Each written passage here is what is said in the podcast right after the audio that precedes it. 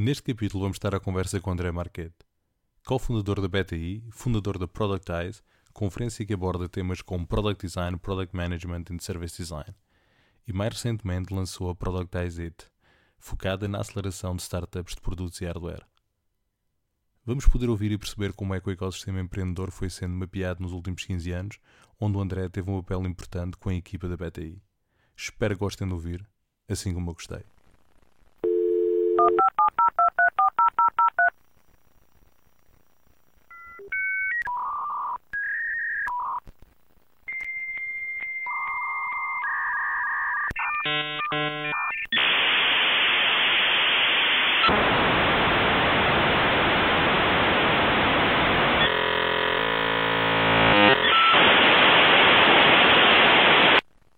Antes de mais, obrigado André por aceitares o convite em estar aqui hoje no capítulo. Obrigado, Rui. Uh, como tu podes imaginar, nós temos muitos tópicos a, a abordar hoje, uh, mas o foco principal uh, vai ser à volta da, da, gestão e desenvolvimento de produto e, como é óbvio, também o ecossistema de startups em Portugal. Uhum. Há, há, aqui uma coisa que vai, vai fazer ligação com a próxima, que, que, que é algo interessante que tu disseste há algum tempo atrás. Uh, porque que devia de haver um ano de paragem obrigatório para todos os jovens de 18 anos? E pergunto, uh, onde é que tudo começa contigo? Antes da universidade, uh, porque tu vais para a universidade tirar um curso de engenheiro de telecomunicações, certo? Certo, certo. Um, pá, exato, tiro o curso de engenharia de telecomunicações e acho que como, como muitos, um, muitos jovens acabo por um, enfim, eu, eu, sempre quis ser, ser engenheiro, sempre, sempre quis ser, eh, enfim, estar ligado às áreas científicas e, portanto, não, não foi, um, desde muito jovem, não é? Um, mesmo desde muito jovem, ou seja, desde praticamente criança que, que gostava de... Eu, eu costumo dizer que sou um bocado um um filho dos, pá, dos, dos anos 80, não é? Porque eu acho como tu também sim, sim. Uh, passei a maior parte da minha, uh, da minha juventude e sobretudo da minha infância na, na década de 80, que apesar de tudo, deves-te lembrar bem, era uma década muito especial em muitos aspectos, portanto havia... Epá, eu, eu acho que eu acho que hoje, hoje tenho, tenho três, três, uh, três filhos. E, e, e, epá, e vejo a diferença do que era uh, a nossa uh, infância, com muita liberdade, com muita com muitos tempos livres, com muita, muito ar livre também, de certa forma, um, e, e, de certa forma acho que isto hoje se alterou um pouco. Uh, hoje os pais genericamente são são muito mais uh, helicopter dads or moms, estão muito mais em cima da, da, das, das, crianças e, e, e, acho que de certa forma aquela liberdade que, que nós, nós tínhamos de, de, explorar o mundo e de, de fazer as neiras, e eu tive uma infância em que acho que fiz, fiz tudo o que podia e não podia ter feito e às vezes com consequências quase trágicas. Acho que tive para morrer várias vezes, até ao, eh, às vezes pergunto-me como é que se conseguia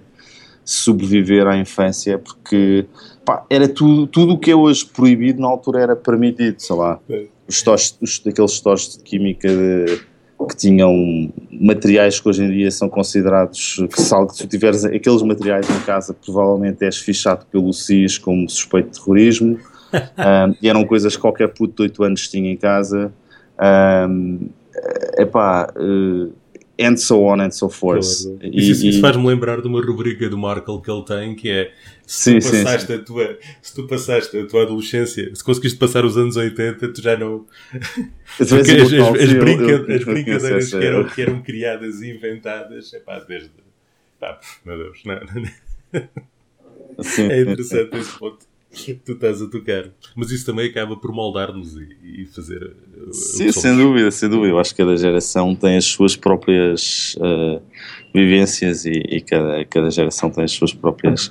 Um, enfim, atitudes, etc. Mas acho, acho que a nossa geração em particular talvez tenha sido um, a última geração que viveu esta transição do analógico para o digital. Um, e portanto, nós, de certa forma, eu acho que a nossa geração em particular, portanto, as pessoas que nasceram até 1981, 82, uh, foram um, privilegiadas no sentido em que assistiram à, à, à transição à gradual transição do analógico para o digital, à medida que foram, foram crescendo, foram vendo as cassetes a transformarem-se em CDs, foram vendo a televisão analógica a transformar-se em televisão digital, foram vendo a digitalização de uma série de coisas, a, o, o, o, progressivo acesso primeiro a, a, às BBS, depois à internet e depois a uma série de outras coisas, e portanto eu acho que essa uh, essa, esse, é, é, de certa forma, termos nascido num mundo ainda bastante analógico e termos vivido uma parte da nossa infância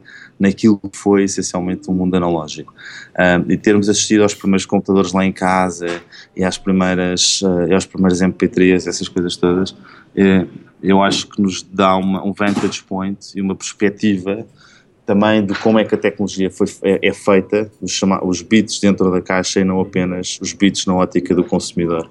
Que eu acho que é, é isso que acaba por acontecer muito com, com, esta, pá, com esta nova geração. Pá, tenho uma irmã de, de, de 7 anos e portanto também acompanho um bocado a, e, e, acabo por trabalhar muito com malta jovem um, e de certa forma acho que eles têm uma relação com a tecnologia de certa forma muito mais profunda, muito mais natural, mas ao mesmo tempo uh, os mistérios da física uh, por trás da, daquela tecnologia, eu acho que hoje em dia são, são mais misteriosos do, do, do que no nosso tempo uh, e até tempos anteriores em que tu uh, desmontavas a caixa e, e, percebias facilmente o que é que estava lá por trás. Sim, sem dúvida, e, mesmo, e mesmo brinquedos, qualquer tipo de brinquedo era facilmente acessível. Sim, sim. Agora, agora tens hoje chaves A tecnologia está muito mais encapsulada, não é? E, e, e hoje em dia quase que tu tens um liability se abrires, por exemplo, o teu Mac e, e que andares para lá a brincar com aquilo, fazes void da, da, da garantia e depois já nem sequer te podem uh, arranjar aquela brincadeira. E portanto, eu acho, eu acho que nessa, nessa perspectiva nós fomos uma, uma geração privilegiada. E, e, portanto, só para tentar, se calhar, uh, responder à tua pergunta, uh, eu sempre quis ser cientista, barra engenheiro, barra, enfim, de certa forma, conhecer melhor o mundo natural e o mundo físico. Uhum. Uh, acabei por ir para Engenharia de Telecomunicações, foi o primeiro ano que abri o curso de, de Engenharia de Telecomunicações e Informática aqui em Lisboa, foi o primeiro curso uh, de, de, Engenharia de Telecomunicações e Informática quando, isto foi em 1998, portanto, como tu te lembras, o mercado né, no final da década de 90 as coisas estavam todas muito, muito quentes e portanto as perspectivas que muitos nós tínhamos quando, acabassem, quando acabássemos o curso eram perspectivas completamente milionárias. Um, e eh, epá, foi, foi, um, foi um curso muito bom no ponto de vista de, de, de eu, eu, eu, eu, eu, de certa forma acredito numa espécie de superioridade relativa da, da, da, dos cursos de engenharia em relação a, a outros cursos, um, sobretudo de, de, outras áreas, não, não dizer que letras são tretas nem coisas desse género, mas eu, eu acho que quando tu tens uma certa elasticidade mental eh, entre os 18 e os 21, 22, estás na altura certa para aprender determinadas temáticas particularmente difíceis, um, nomeadamente aprender a programar bem, uh, aprender uh, a mexer com determinado tipo de ferramentas, modelação 3D, aprender determinados conceitos matemáticos mais complexos, que à medida que tu te ficas uh, mais velho, vais, vais, vai, vais ter muito mais dificuldade em aprender esses, esses conceitos. Não é por acaso que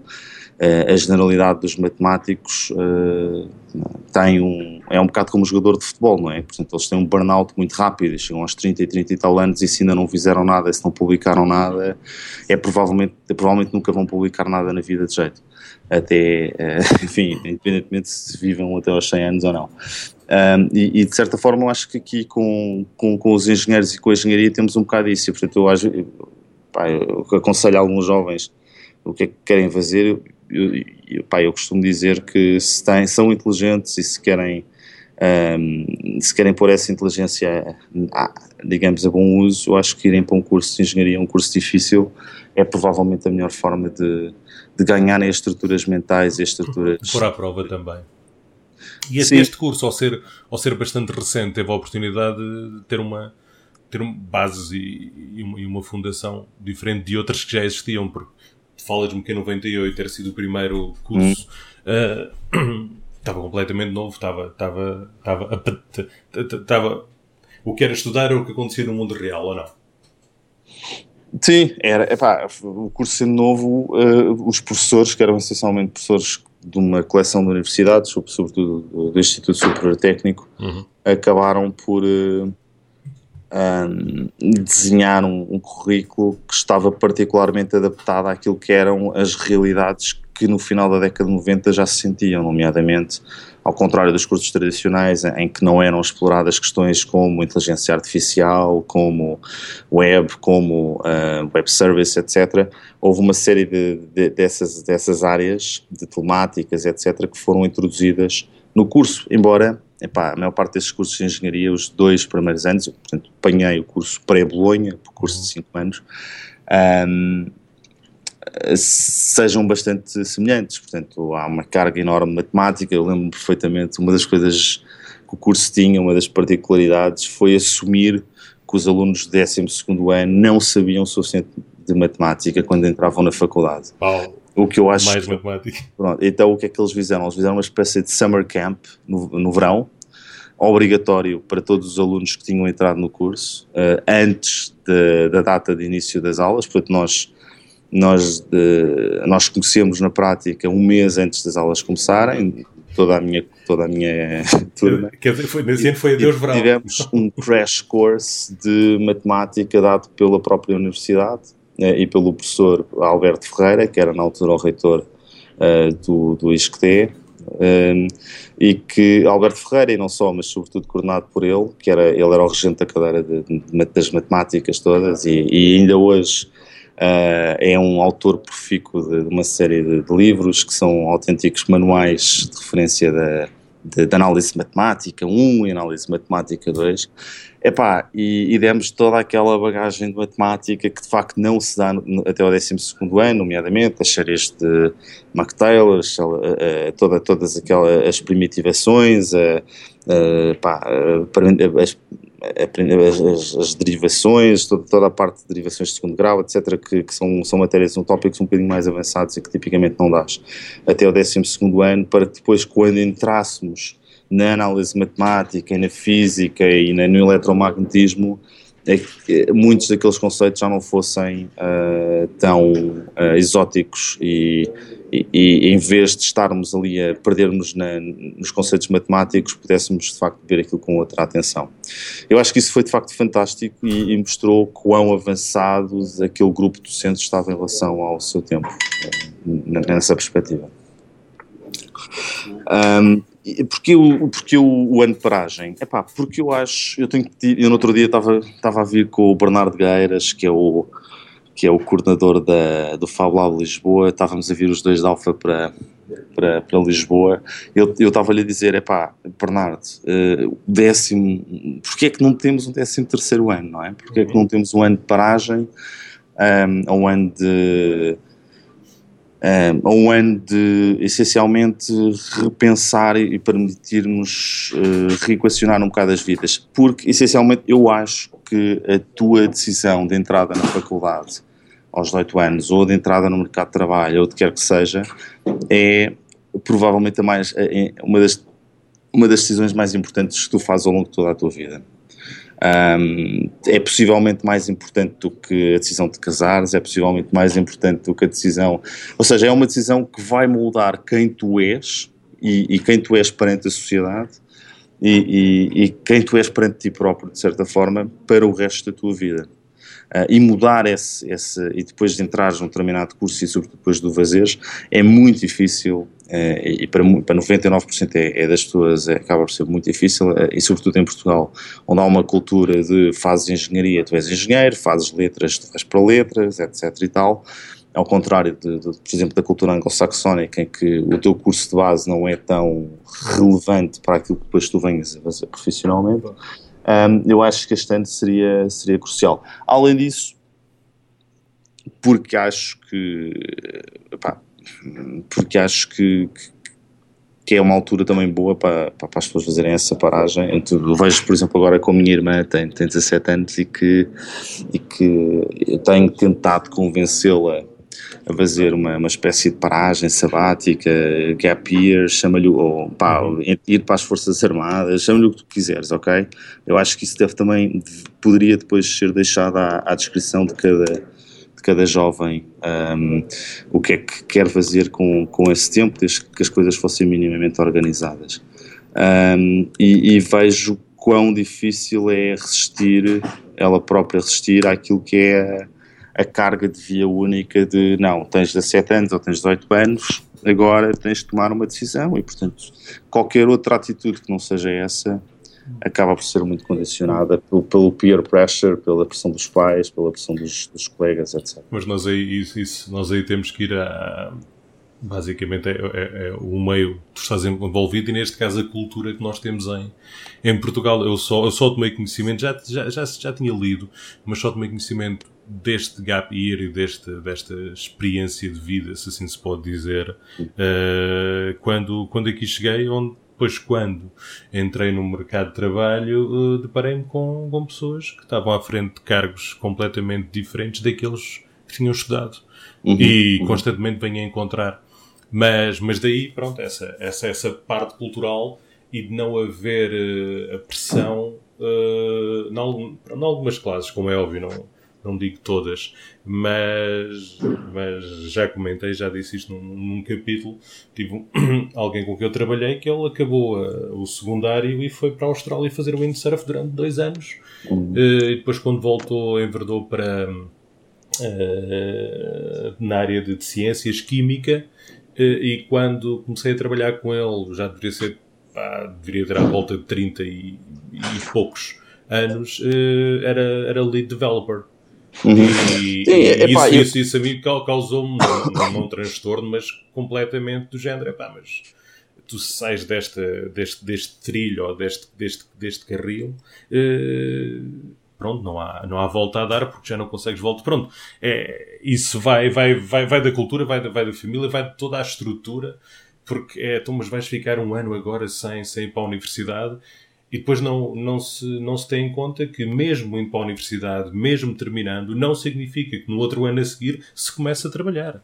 Literalmente. Claro, claro, não, claro. Há, não há provas. Mas sou apologista, sou apologista dessa, uh, do, do, do, que estamos aqui a discutir, de, de haver uma, uma paragem, mas, mas que seja obrigatória mesmo. Que, que, é, que tudo seja estruturado para, para que isso aconteça e para, para que se fale um bocado da experiência também uh, do, que é, do, do que é que se está a passar.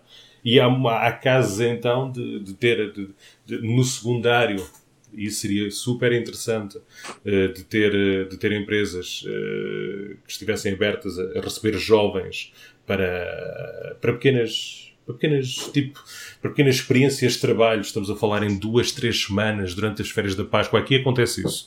Durante, sim, sim, sim, durante, durante e então tu, tu acabas por dizer assim, ok, eu já sei o que é que é este tipo de trabalho ou como é que funciona o mundo real. Então seria uhum. super interessante aí sim nós termos empresas que estavam dispostas a receber estes jovens uh, em todas as áreas. Isso então terias logo aquele aquele, aquele cheirinho, como é que posso dizer? Eu, eu tive um bocado um contrassenso, não é contrassenso não, mas o ter tido a experiência de trabalhar como designer antes da universidade, trabalhar com gráficas, saber como é que se encomenda trabalho, eh, escolher papel, tintas, qualidade e isso tudo, faz com que eu entre, quando, faz com que quando eu entre para a universidade que haja ali um bocado de fricção, mas ao mesmo compreendo já o que é que eu poderei vir fazer mais tarde e a importância que a universidade tem para mim. É... Ok, engraçado, não, não. Tu basicamente, um, só, para, só para perceber, portanto, tiveste a tua primeira experiência profissional antes também de, de entrar sim, na... Sim, sim, sim. Ok. Uh, basicamente, eu quando estava a trabalhar com relações públicas numa discoteca, uh, estava encarregue de toda uh, a publicidade. Uhum. Estamos a falar desde flyers, a decoração. Onde, onde, é, que, onde é, que, era a discoteca? no Algarve, ah, Companhia Limitada, Monte Gordo. Okay. Okay. estamos a falar em decoração, estamos a falar em cartazes, estamos a falar em flyers, distribuí-los, a serem criados eventos semanais. Neste uhum. caso envolvia que eu tinha que pensar em, em, em flyers diferentes e, e, e de, um, de, um, ponto de vista económico teria sempre jogar com a cor do papel e fontes, então eram sempre fontes diferentes e imagens diferentes a uma cor, porque uhum. a quatro cores seria mais caro, mas claro. depois o trabalho era levar à gráfica, imprimir, recolher, distribuir.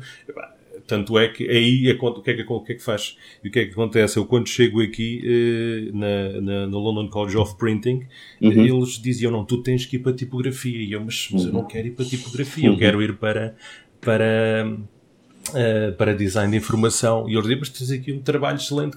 Eles tiveram a oportunidade de ver para cima de 60 cartazes e flyers diferentes, mas eu disse, isto era fruto do trabalho que eu tinha. Mas aqui a questão era que já, já tinha tido essa experiência. Okay. Mas é, é, é ótimo. Uh, universidade, ela acaba e temos aqui um, no, no teu currículo várias empresas de renome internacional pá, desde uma, de uma finlandesa Nokia, passando para a chinesa Huawei, uh, mas também uma passagem pela WIT Software. Uhum. Uh, estas experiências internacionais, uh, experiências, uh, esta experiência de trabalhar em empresas internacionais em Portugal, como é que é este ambiente? Como é que é esta adaptação entre, entre duas culturas completamente diferentes de trabalho e de estrutura? Explica-nos um pouco o que é que nós podemos encontrar ou o que é que tu encontraste quando chegaste. Uhum. Então, eu, eu, depois de ter feito o, o meu, minha tese de, de mestrado e, de, enfim, primeiro de final de curso no, no, no Inesc e na, na, no, no Inesc 9, mas, mas também fiz, o, fiz uma parte numa, numa organização que, de investigação que o ISCTE tinha, que se chamava ADETI e que neste momento chama ISTAR um, e, que tá lá, e que hoje em dia eles até cresceram aquilo e tem lá o Instituto de Telecomunicações e aquilo. E fiz, a, e, pá, fiz a tese numa área bastante porreira, uh, que foi a percepção de qualidade de vídeo e a compressão de, de vídeo, como é que essa compressão depois era distorcida em redes, uh, em redes 3G, 4G, uhum. sendo que isto foi há pá, quase 12 anos ou há 12 anos e, portanto, na altura queria-se perceber e já havia a noção que aplicações de vídeo como não havia o YouTube ainda não tinha sido criado mas já tinham já tinham aparecido algumas aplicações de vídeo em web e tinha-se a noção que muitas dessas aplicações de vídeo em web iriam transitar para, para o mobile mais tarde ou mais cedo e portanto de que forma é que o, o mobile ia ser uma boa plataforma para, para a transmissão de conteúdos de vídeo e, e depois fui trabalhar para, para, para a Siemens onde, onde nós acabámos por propor algum deste trabalho. Na altura era Siemens, entretanto eh, passou a chamar-se Nokia Siemens e hoje em dia chama-se apenas Nokia. Portanto, isto é assim, o mundo corporate é um mundo de fusões e desfusões e, e de compras e recompras. Uh, mas na altura era, era a Siemens que estava cá em Portugal e que, tinha, e que tinha também uma parte significativa de telecomunicações, um grupo grande de telecomunicações em que onde trabalhavam ali na zona de, de Alfragide mais de 500 pessoas né, nessa área e ainda hoje trabalham centenas de pessoas. E nós propusemos uma coisa que na altura também foi um pouco desculpa, um pouco sui generis, que foi uh, patentear aquela tecnologia um, e que a patente fosse paga pela Siemens, e a Siemens na altura aceitou, aceitou fazê-lo. Um, e, e, de certa forma isso também deu-me logo um bocado a, a, perspectiva do que é que uma empresa internacional uh, como é que uma empresa internacional vê estas coisas e portanto vê uma oportunidade tecnologia do chamado uh, not invented here, portanto a tecnologia não tinha sido criada dentro das Siemens, tinha sido criada essencialmente fora das Siemens, mas percebe o potencial de utilização daquela tecnologia no portfólio de produtos da, da Siemens e, e decide investir. E decide investir, portanto, a patente torna-se propriedade da Siemens, mas permite que um jovem na altura de, não sei, 22, 23 anos, ou coisa que valha, se, se torne uh, coautor de uma patente juntamente com o meu colega uh, o meu colega de, de, portanto, também de tese, que era o Nuno, Nuno era foi o Nuno Martins. Um, e com também o nosso orientador de tese. Pá, isso, o, o professor Mário Serafim Nunes, e portanto, isso foi uma, foi um, foi um, eu acho que foi o primeiro eye-opening de, de perceber quando estás numa estrutura grande e quando estás numa estrutura internacional, este tipo de coisas uh, são, são possíveis. Um, eu, entretanto, depois tive uma, uma passagem por decidir fazer o Inove Contacto, que é um programa de estágios internacionais do, do ICEP para, para a Tunísia, e tive na, na Tunísia na, na EFASEC, que é, que é também uma grande empresa portuguesa. Aliás, a EFASEC é até provavelmente a, mais multinacional de todas as empresas portuguesas, porque eles têm escritórios em mais de 40 países uhum. e, e, estão presentes numa série de, de, de, de, enfim, de clientes internacionais na área das utilities. Um, e nessa altura foi. Epá, essa experiência internacional foi de facto fantástica. Portanto, eu estive na Tunísia em, 19, em 2003, 2004, 2004. E portanto, foi uh, muitos anos antes da, da, da Revolução de Jasmine, portanto, hum. quando, quando, ainda não havia. Um, epá, ainda não havia o ainda não vi o fundamentalismo islâmico, pelo menos uh, tão visível e com tantas ações terroristas como infelizmente tem havido, sobretudo no último ano, no último ano de 2015, de, de forma dramática. E, epá, e, e, foi uma, e foi uma forma também de ver o mundo e de olhar para, para a perspectiva da, da realidade daqueles países. Um, daqueles países islâmicos, árabes e, e essencialmente uh, condicionados ainda um pouco pelo pós 11 de setembro, pós-invasão do Iraque, etc. Muito interessante. E quando regressa a Portugal, um, pá, quando regressa a Portugal eh, em 2005, um, pá, decido que não, não, pá, não, não, não fazia sentido ir para o Porto para, para ficar na IFASEC e regressa a Lisboa para um, essencialmente depois regressar à, à, à, à, Nokia, na altura já Nokia Siemens, portanto, entretanto, a, a Nokia tinha-se fundido com a Siemens pá, em 2006 ou coisa que valha, e, e fundiu-se em 2005 ou 2006, não lembro bem. Uhum. Um, e, e, nessa altura acabo por, acabo por trabalhar no, no departamento de, de IPTV, que é a tecnologia que está na base da, da transmissão da, da, televisão hoje em dia na maior parte de, destes serviços que nós temos de, de, de televisão por cabo. Uh, por cabo. Epá, mais uma vez, aí vês a perspectiva, não tanto a perspectiva alemã, que é a perspectiva da Siemens, mas vezes começas a ver um, um, pouco também a perspectiva finlandesa e, e, aí começas a perceber um pouco o choque cultural da, da, da gestão finlandesa versus gestão alemã. Uh, epá, enquanto os nossos colegas alemães eram super, uh, de certa forma, um, super estruturados e super uh, organizados, portanto as coisas com eles eram, um, eram, eram engraçadas, sobretudo quando se ia lá a Munique, ao headquarters, a, a, experiência de trabalho deles era muito a experiência clássica de trabalho no Norte da Europa, ou seja, começas a trabalhar às 8h30, sais às 4h30, aquilo para eles era, era religioso e era assim, era suposto que fosse assim.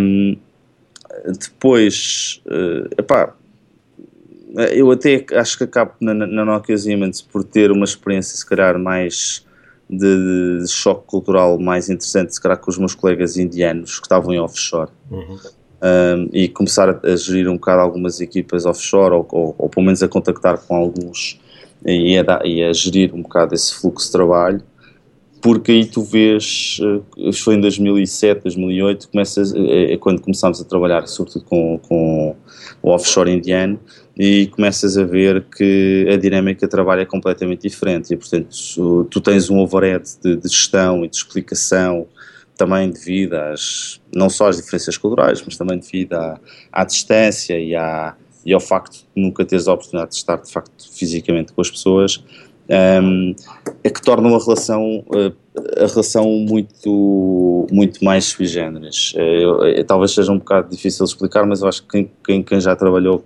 na gestão de, de, equipas offshore indianas, acho que consegue, sei lá, desde às vezes o inglês indiano não ser o mais compreensível, uh, sobretudo quando, é, quando fazes uma, uma voice call e, e, e, e acabas por, Um, e eles têm uma forma também muito própria de, de pensar e de estruturar. Um, e os finlandeses, como é que. Como é, como é que tu há bocado falaste dos alemães e como é que eram os finlandeses a, a trabalhar? No, na, na, altura, a Nokia, a Nokia Siemens era muito, pelo menos o departamento IPTV era muito mais alemão okay. uh, do que finlandês. E, portanto, só progressivamente é que as coisas. é que os, os finlandeses acabaram por ter um papel cada vez mais relevante. Hoje em dia, tem, é muito, pelo que eu sei, é muito mais relevante do que era nessa altura.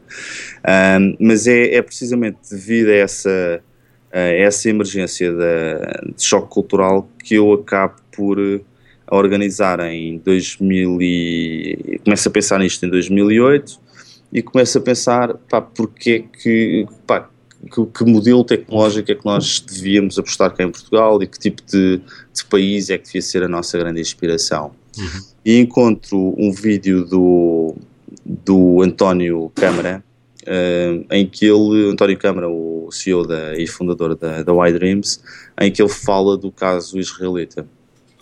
Pá, eu confesso que não estava assim tão por dentro do caso israelita até essa altura, uh, mas quando vejo o António Câmara falar daquilo, disse, pá, realmente isto faz sentido, porque é um país que também está, é periférico como o nosso, sofre muitas das mesmas contingências um, geográficas que nós, um, e de facto eles conseguiram e, e, não, e, não, e não deixaram que a geografia fosse a eterna desculpa para o subdesenvolvimento. E de certa forma, essa tem sido a narrativa histórica uh, para o nosso, o nosso menor desenvolvimento em Portugal usar sempre a geografia como uma espécie de escapatória e de explicação simples para porque é que Portugal é um país uh, menos desenvolvido. Bom, porque estamos no, na periferia da Europa e, portanto, estando na periferia da Europa, inevitavelmente somos pouco desenvolvidos. Mas quer dizer, depois começas a pensar na Irlanda, que está na periferia da Europa que não é um país, não é um país pouco desenvolvido, pensas na Finlândia, obviamente, que também está na outra ponta da, da Europa, na periferia, enfim, extremo nor, nordeste da Europa e que também não, não é um país propriamente subdesenvolvido ou não pouco desenvolvido e, portanto, uh, há vários outliers que um, ehm, não te permitem usar a, a desculpa da geografia e da, da, da, da periferia como uh, explicação. E, e, é isso que me leva a organizar o primeiro TEDx em Portugal, o TEDx Edges 2009, na, na Fundação Luso-Americana para o Desenvolvimento, em que convido precisamente um, na altura a diretora de, de, de inovação para da Nokia, da Nokia Siemens para, para vir falar um bocadinho do caso finlandês. Convido também pessoas da Microsoft para falar um bocadinho do caso israelita.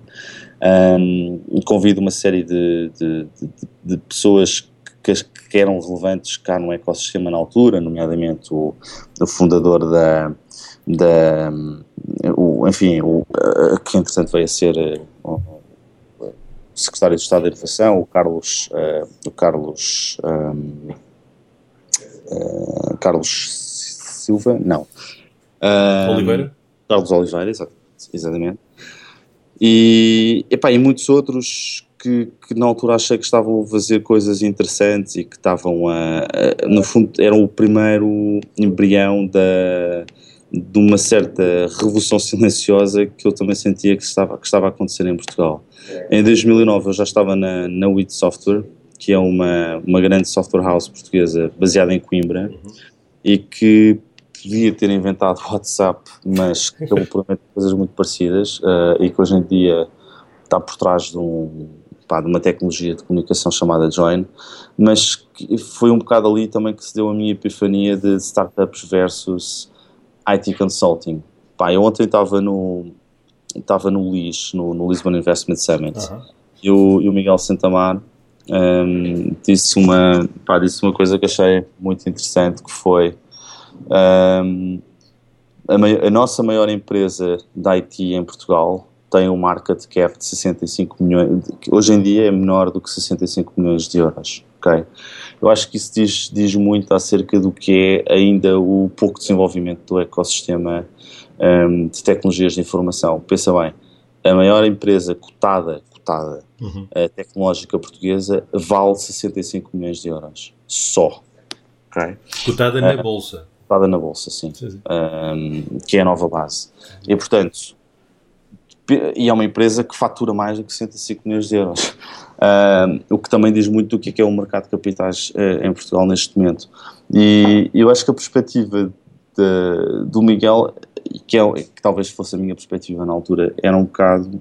Uh, epá, é muito difícil o nosso modelo económico ser baseado em uh, software factory ou service consulting, ok? Porque o service consulting, que é onde uh, muitas das nossas empresas de IT tradicionalmente se posicionaram, antes desta vaga das startups, portanto até 2009, 2010, ninguém pensava, ou muito poucas empresas de software em Portugal, pensavam em criar produtos próprios com linhas próprias ou, ou, ou, ou spin-offar uma parte para criar uma espécie de startup e fazer daquilo, de facto, a parte principal da empresa. Portanto, estavam todas muitíssimo bem confortáveis ou muitíssimo confortáveis a desenvolver software à medida para quem quer que pagasse uh, as redes de desenvolvimento em Portugal, que por acaso até são bastante competitivas e que também não, é, não são fantasticamente caras. Um, epá, eu acho que esse modelo é um modelo completamente escutado. Hoje em dia eu acho que é óbvio que está, está escutado. Mas continua, mas continua a existir. claro que continua a existir, não é? Um, mas eu acho que está escutado no sentido em que se só fizermos isso vamos, uh, vamos controlar muito pouco a cadeia de valor do, do, processo de criação de valor, não é? Porque... Sim, sem dúvida. Mas, mas tem, tem estado a olhar, eu tive, tive há pouco tempo também em Braga e tive a oportunidade de visitar, para além de estar na Startup Braga, visitar algum, algumas uh, pequenas software houses e, e todos eles a trabalhar para Inglaterra, Estados Unidos, Austrália, por aí fora. Pá, ótimo. Uh, eu acho que é melhor ter trabalho do que não ter trabalho. Agora, sim, sim, é melhor, é melhor ter trabalho, é melhor aquilo que estavas a falar do trabalho e controlar o produto e, e, controlar aquilo que se, e controlar o cliente e controlar a relação com o cliente e controlar o marketing, etc. Que é essencialmente isso que a maior parte das startups faz do que seres remetida epá, uma fábrica de software mais pequena ou maior, mais especializada, mais boutique ou menos boutique, mas essencialmente, at the end of the day, tu és uma fábrica de software. E, e acho que pelo menos hoje é claro que a lógica dominante ou a lógica única de que só podemos ser fábrica de software já não é, já não é, uh, já não é o caso e, e, acho de 2010 para cá esta enxurrada de projetos de startups que têm existido também cá em Portugal provou que é possível controlares o produto de A a Z e, e, e fazê-lo cá com, com a mesma a qualidade com que poderia ser feito noutro sítio qualquer. Sim, sim, sem dúvida. E, e alguns também tentado adotar o processo para ter projetos paralelos. Uhum. Aqui um bocado vejo que é, a versão ao risco é muito grande e, depois há a tendência sempre a apostar mais, ou neste caso, uh, alocar mais, mais, mais competências em, em, produtos para clientes do que propriamente internos e só quando, quando, quando há espaço entre, entre não haver trabalho é que se faz alguma coisa. Falava há pouco tempo também com uma que tinha uhum. na, na, prateleira pelo menos para aí 4 ou 5 projetos que estavam por acabar, porque literalmente a, a, estrutura era essa. Temos trabalho agora, avançamos. E eles já tiveram caso de dizer assim, para os últimos dois anos têm estado a ser muito bons, então uh, o, o interregno que tivemos entre projetos foi duas semanas, uh, uma, uh, uhum. e então fica muita coisa encostada e depois vem sempre aquela, aquela, aquela conversa, e tu falaste do WhatsApp. Epá, nós, se há dois anos tivéssemos lançado isto, poderíamos ser aquilo. e fica. Pois, fica... Eu, eu, eu, acho que felizmente hoje em dia uh, o, o, ecossistema também de investimento que já existe uh, por cá já nos permite, quer dizer, já, já, já leva, acho eu que a desculpa de epá, não temos uh, capacidade de alavancar isto de alguma maneira é cada vez menor, não é? Porque hoje em dia quem, quem tem uma boa equipa, quem, tem, quem quer lançar coisas, uh, mesmo que, que, que, o queira fazer de uma forma muito exclusivamente, enfim, não, não queira sair muito aqui da zona de conforto e queira ir bater às portas aqui das nossas, da, dos nossos um, pá, AVCs, eu sei que também já entrevistaste aqui o Walter Palma, da, da, Caixa Capital, etc., já tem uma resposta bastante interessante. Um, e portanto, não é por falta de, de, de seed money que muitos destes projetos uma, podem. Uma das medidas também que foi apresentada no Startup Protocol foi essa: foi cheques para, para empresas desenvolverem internamente projetos. Sim, exato. E agora cada vez há mais, quer dizer, agora quase que pagam para. Literalmente vão-te pagar para poderes trabalhar no teu projeto durante o ano. Não é grande coisa, mas pelo menos já não tens de ficar a, a noodles e a ramen durante durante, durante o tempo estás a desenvolver. Sim, durante o tempo estás a desenvolver, exato. Portanto, epá, ótimo, não é? Portanto, eu acho que hoje em dia temos, era aquilo que estávamos a dizer, chegámos a uma, a uma fase do ecossistema e, portanto, um, ehm, eu de certa forma divido aqui o nosso ecossistema em várias gerações, como sou da, das telecomunicações, ainda só cheguei à quarta geração, sei que já se está a trabalhar na quinta, mas... uh, mas, mas essencialmente acho que há três ou quatro gerações que já, já, já passámos por elas. Houve uma primeira uh, primordial e primitiva que foi uh, até, um, eh, epá, até 1997. Portanto, foram aqueles primeiros anos, os verdes anos do, do ecossistema, do, em que epá, pessoas como o Celso Martinho e outras que estiveram muito envolvidas na, na criação dos primeiros projetos web, etc., do SAP e outras coisas.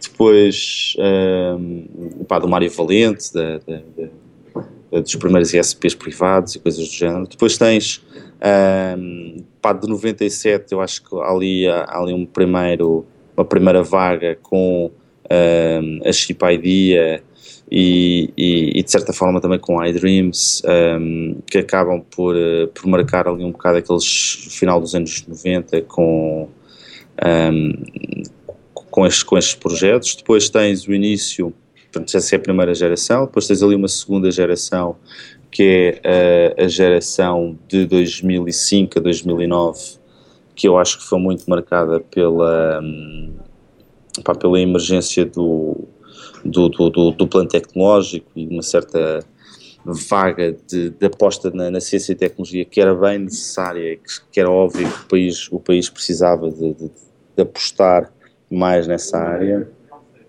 de ter maior capacidade de produção de, de PhDs e de, e de, produção científica para poder, porque a produção científica e a produção tecnológica são um, o substrato do, do, da, da, da, criação de startups, não é? porque, pelo menos de startups com uma certa capacidade de, de desenvolvimento tecnológico.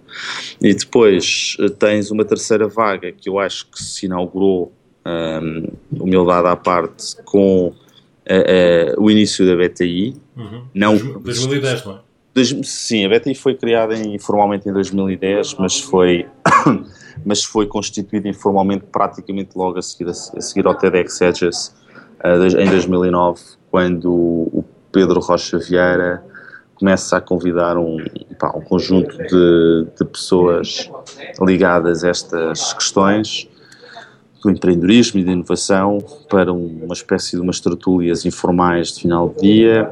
Um, epá, e aquilo ficou em modo tertuliano durante algum tempo. E depois, quando nós organizámos o, o TEDx Edges 2010, uh, eu disse: epá, vamos organizar isto dentro da BTI. Um, e, e, na altura foi necessário uh, formalizar a constituição da, da associação e foi isso que nós fizemos. Acabámos por, uh, um, pá, acabámos por uh, acelerar também o processo de criação da associação precisamente para poder faturar alguns sponsors, etc. Quantos co-founders é que a BTI inicialmente teve? Uh, epá, que foi um bocado um, uma espécie de gangbang portanto teve muitos. Uh, é difícil dizer quem é o pai da criança do ponto de vista. não, embora eu, eu acho. Não, é efetivamente uh, aquelas primeiras reuniões uh, 2009 do, tinham talvez umas 12, 13, 14 pessoas, uh, que é assim um número um bocado místico e bíblico.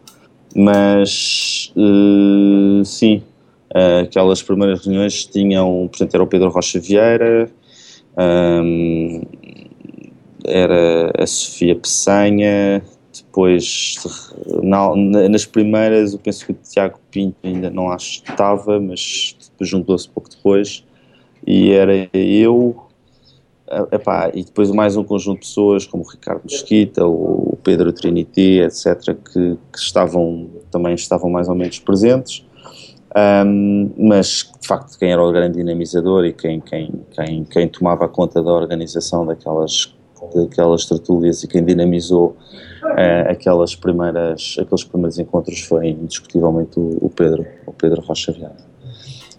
Um, depois uh, Eu acho que a pergunta mais interessante é quem é que foram as pessoas que acabaram depois por ser os primeiros diretores da associação. Uh, e isso é mais fácil. Portanto, os primeiros diretores foram o Pedro, o, o Tiago Pinto, a Sofia Peçanha, eu e o havia uma, uma quinta pessoa que entretanto acho que já não pá, certamente já saiu, mas que era o se não estou erro era o Pedro um, uh, epá, acho que era o Pedro Trinity que chegou a ser ou era o José Manuel dos Santos que chegou a ser um diretor, um do quinto diretor, já não lembro bem, desculpa, teria que consultar a, aqui as minutas, mas, uh, mas pronto, o, o, grupo inicial foi um grupo que, que trabalhou durante um ano, depois ou cerca, foi, foi esse grupo que organizou o primeiro, o segundo TEDx uh, Edges, depois organizámos também, começámos a organizar o, o, o primeiro Beta Start, as primeiras Beta Talks, e nessa altura entrou um, entrou a Susana Branco e depois começámos também a organizar e a preparar o Silicon Valley Campus to Lisbon já em 2011, que foi o primeiro, foi o primeiro grande evento da BTI, que de certa forma marca, desculpa, já em 2010, uhum. e que de certa forma marca o...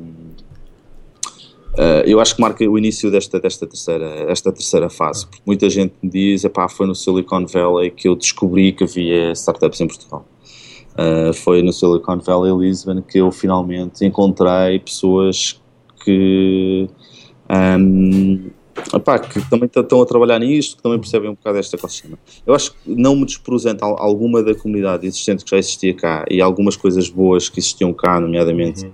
organizadas pelo Leonardo Xavier e, e, a malta do OFF e a malta também do, de, pá, de outros eventos web, mas que eram muito eventos web e que tinham muito pouca, muito pouca componente de investimento e muito pouca componente de sim, sim.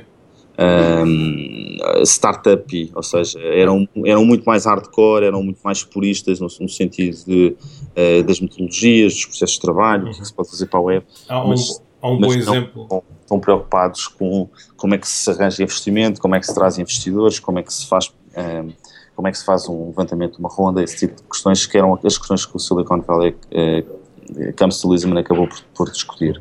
Um, um evento, desculpa interromper-te, um evento que, que, é importante também mencionar, eh, que já, já, basicamente aí já podíamos ter, ter a experiência, ou, ou quem não conhecia, eh, encontrar um grande grupo de pessoas a trabalhar, eh, a desenvolver algo, era o CodeBits. Sim, sim. Eu, eu quando tive a oportunidade de ir ao primeiro, eu fui basicamente foi um dos primeiros grandes eventos que eu fui uh, em Portugal, foi, foi ao Code Beats, antes de ir ao segundo um, uh, Silicon Valley Comes to Lisbon. Uhum. Uh, fiquei.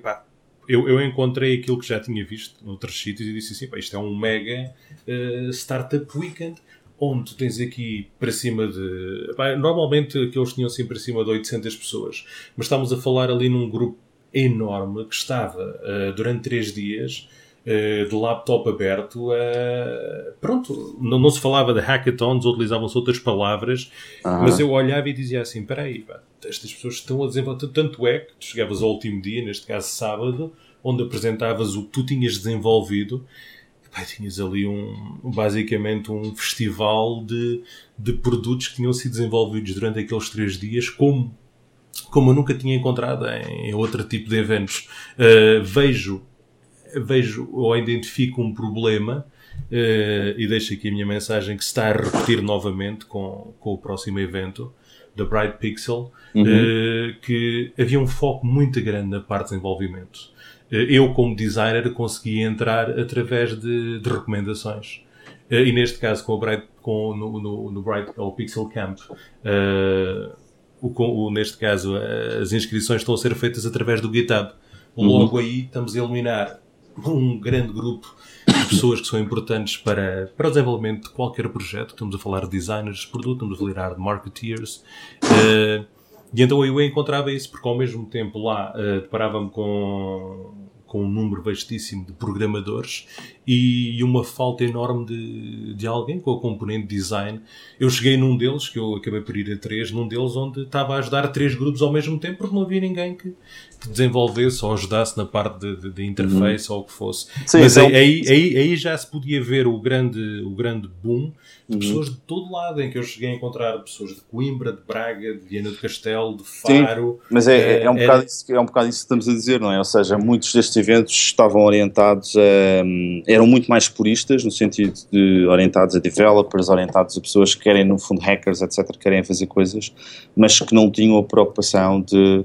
Um, constituir uma startup, de buscar levantar capital, etc., de no fundo empregar pessoas, tipo, é, é, estavam totalmente nos antípodas desta, desta realidade. Eles querem fazer coisas, querem mexer nos bits, mexer nos bytes, mexer nos pixels, um, se forem designers. E aí, aí, um, aí, aí, só tenho que dizer mais uma coisa, aí mostra mais uma vez que nós estávamos naquela altura, agora não, quero acreditar, uhum. uh, a adotar uma estrutura errada em que colocávamos apenas programadores no, no topo da pirâmide uh, como sendo os mais importantes para desenvolver o que é que quer que seja e nunca tínhamos em conta como é que uma equipa deve ser organizada e estruturada e daqui, claramente, a, bocado, claramente. e daqui a bocado vamos falar nisso na parte de desenvolvimento e gestão de produto, da importância claro. que a equipa tem. Claramente, eu acho, eu acho de certa forma alguns destes programas que a BTI depois acabou por trazer para cá, por exemplo o Startup Weekend foi um dos, um dos programas que a BTI depois também trouxe, trouxeram precisamente essa perspectiva, a perspectiva que um,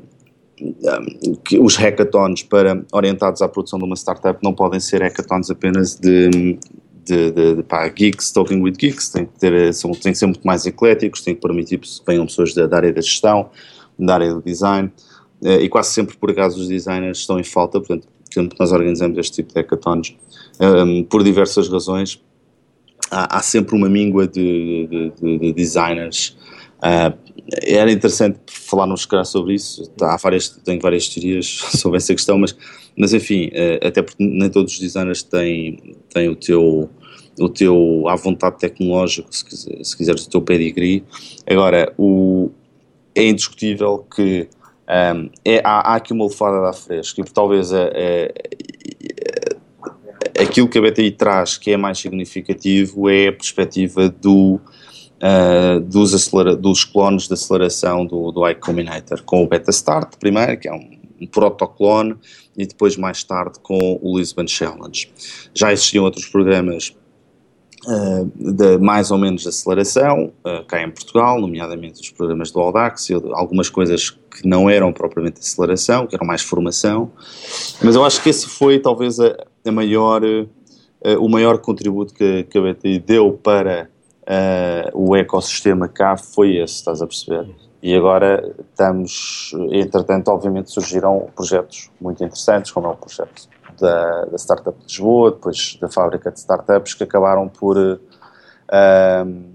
que acabaram por criar uh, aquilo que nós hoje em dia chamamos de ecossistema de, de Lisboa e que é muito ativo e que está muito dinâmico. Sim, sem dúvida. Mas uh, eu não tive a oportunidade de ir ao primeiro Silicon Valley, fui ao segundo e fiquei, fiquei extremamente contente com, com, com, com o que vi.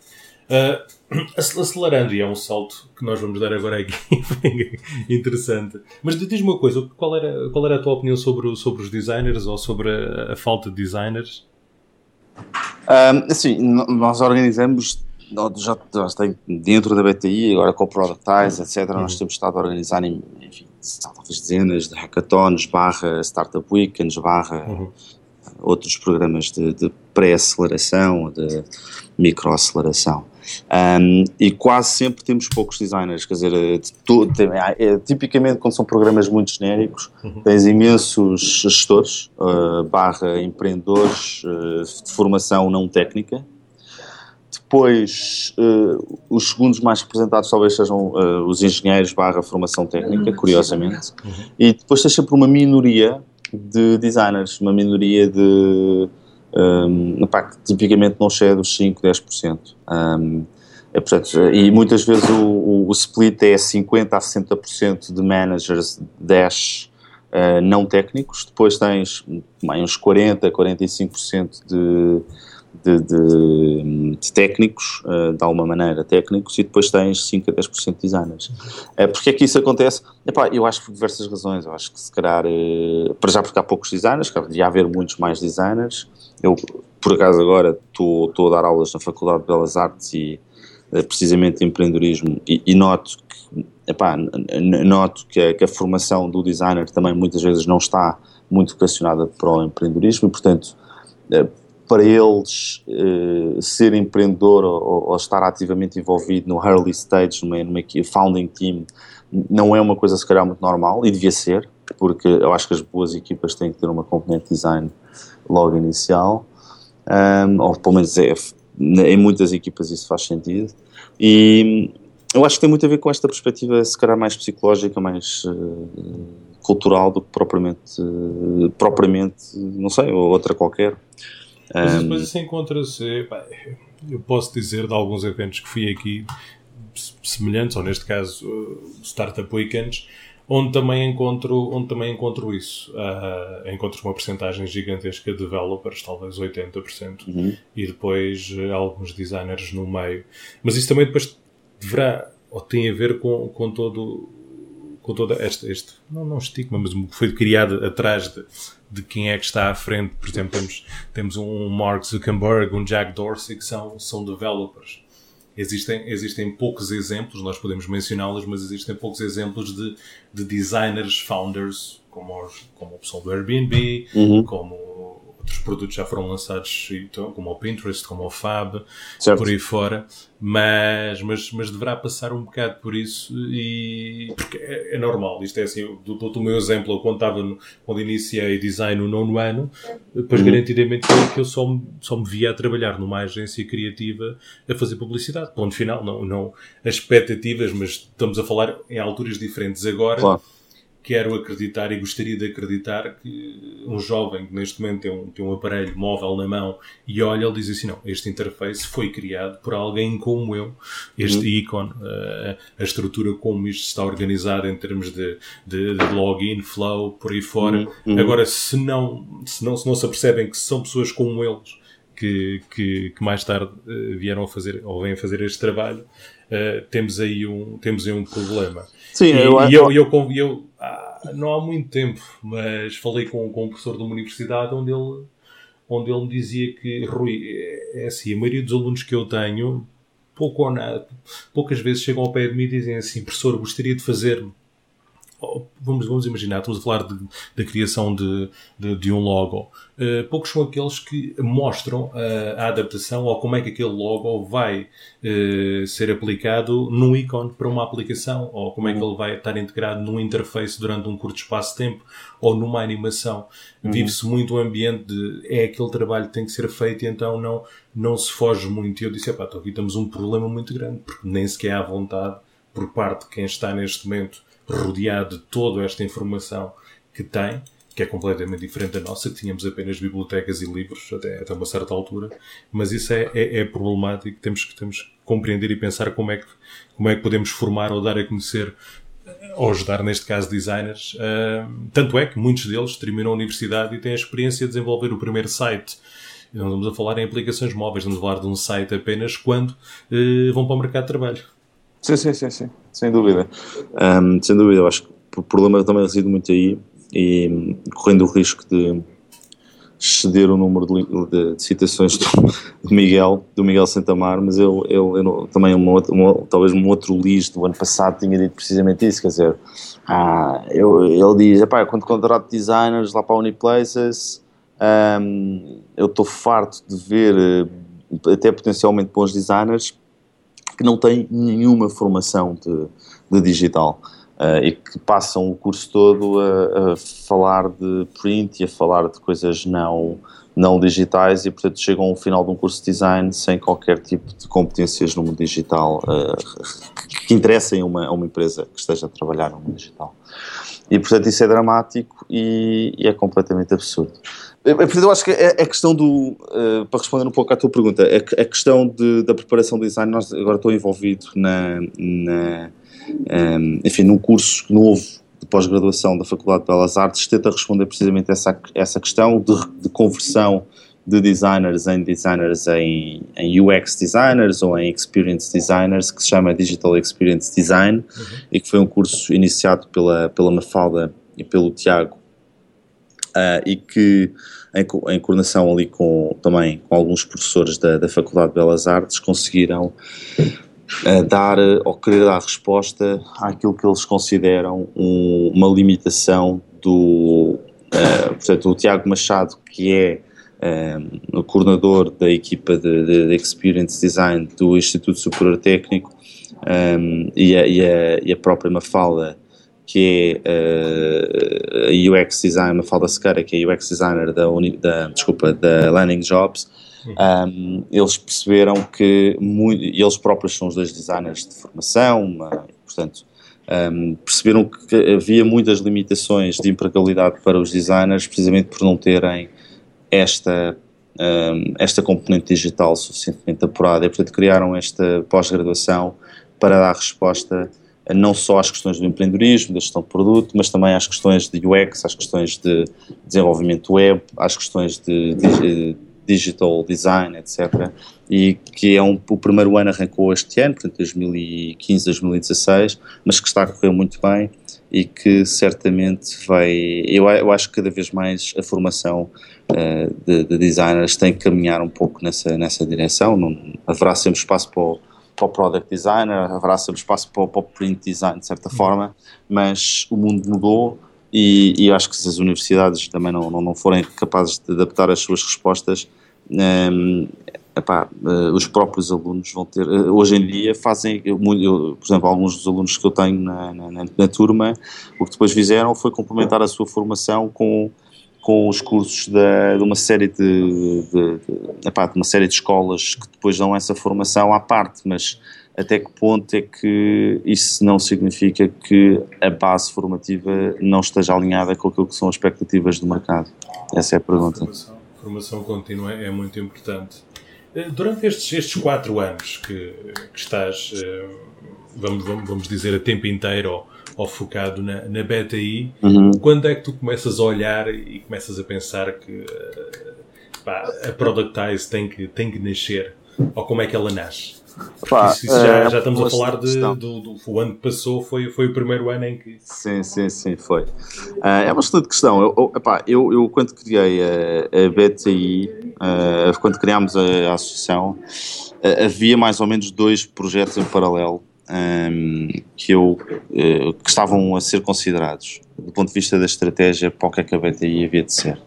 E uma das, das ideias que eu tinha, juntamente sobretudo com o Rui Ribeiro e com o Arthur Arsénio, que na altura era o gestor de inovação da, da, da Nokia Siemens e que era meu colega, era criarmos uma associação mais ligada à inovação uh, e, e, mais ligada aos, aos, clusters de inovação que existiam cá em Portugal e, portanto, mais ligada, se calhar, menos a criar condições de inovação de algumas das empresas já existentes e, e de uh, uh, e de certa forma não, não foi, não foi não, é, esse, esse não foi o caminho, ainda bem que não foi, portanto é, o caminho depois acabou por ser mais, muito mais próximo daquilo que era a ideia do Pedro de uma, de uma estrutura de, de apoio ao empreendedorismo e de criação e de fomento do empreendedorismo que veio a ser o que a BTI fez essencialmente nos primeiros anos, um, mas a própria BTI também foi evoluindo e portanto foi-se posicionando um, primeiro, numa fase inicial muito, uh, que era aquilo que era mais necessário naqueles primeiros anos, 2009, 2010, 2011,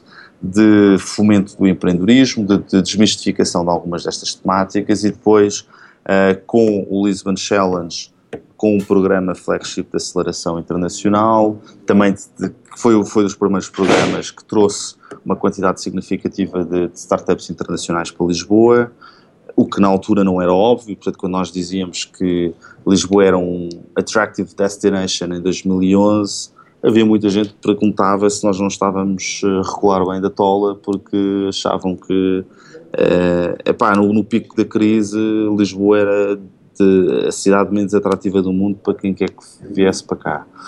Um, mas nós acreditávamos que sim, que, que isto ia ser interessante e que tinha, a cidade tinha imensas vantagens. Na altura, também juntamente com, com Inês Santos Silva, Uh, e com, com, com, opá, com a malta da Sandbox trouxemos para cá o, o Sandbox Global Summit, portanto em 2011, epá, e foi um evento internacional e que teve, e que teve imenso impacto aqui na cidade de Lisboa e, e, portanto houve, houve, houve uma série de, de breakthroughs que foram al, alcançados. Um, e portanto eu faço dois mandatos à, à, na direção da, da, da BTI pá, e, e, em 2012 um, eu tinha ficado sempre com este trauma uh, de. Eu, eu, faço muitas vezes esta pergunta para mim próprio. Eu gosto muito de, da história alternativa, não é? Gosto muito daquelas perguntas de história virtual, da narrativa.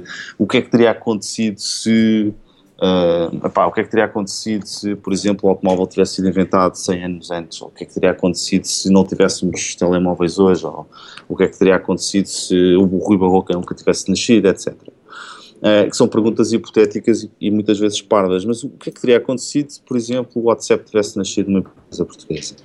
Uh, e why not? E eu acho que hoje em dia, o que é que teria acontecido se a BTI nunca tivesse nascido? Uh, eu acho que o ecossistema em Portugal, em Lisboa, seria substancialmente diferente, ok? Substancialmente diferente. Porque porque esse, esses pontapés de saída são, são muitas vezes o, o combustível e a ignição necessária para, um, para que tu tenhas o, na equação estratégica aquilo que muitas vezes. É, portanto, estes processos de liderança têm que ser tomados por alguém. E uh, eu achei que, de certa forma, muito daquilo que estava a ser feito uh, uh, na BTI tinha alcançado os seus, as suas derivadas estratégicas principais.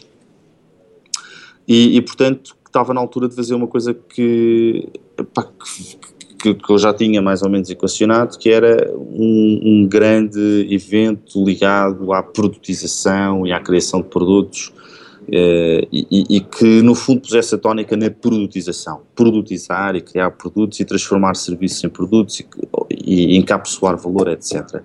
Por outro lado, no, na última edição, produto físico, portanto eletrónica, produto que tinha design industrial, etc., que é uma área está próxima também do meu ADN, como, como, como já deves ter apercebido uhum. aqui pela nossa conversa, e portanto acabei por, hum, por pensar que aquelas metodologias de aceleração que nós tínhamos não eram as mais adequadas e comprovadamente não são para ajudar este tipo de projetos, que são projetos que têm um ciclo de, de ciclo de desenvolvimento diferente, que têm um, um, necessidades de capital diferente, que têm necessidades também de founding team diferentes, etc. Uh, e decidi que, que, estava na altura de criar um, uma estrutura própria e portanto isto era uma coisa que eu tinha no, na minha lista de ideias desde 2012 Pá, eu, eu, mantenho uma lista de ideias interminável por anos, não é? E às vezes consulto aquela, aquela lista e vejo lá as ideias que tinha tido em 2009, em 2008 e por aí fora. Algumas concretizo, outras não. Uh, e pronto, a Productized foi uma dessas ideias que acabou por ser concretizada dois ou três anos depois da de, de, ter sido de eu ter começado a tentar vender isto a outras pessoas e finalmente uh, a coisa aconteceu. E se calhar uh, faz sentido ao mesmo também que tivesse acontecido agora nesta altura, não é?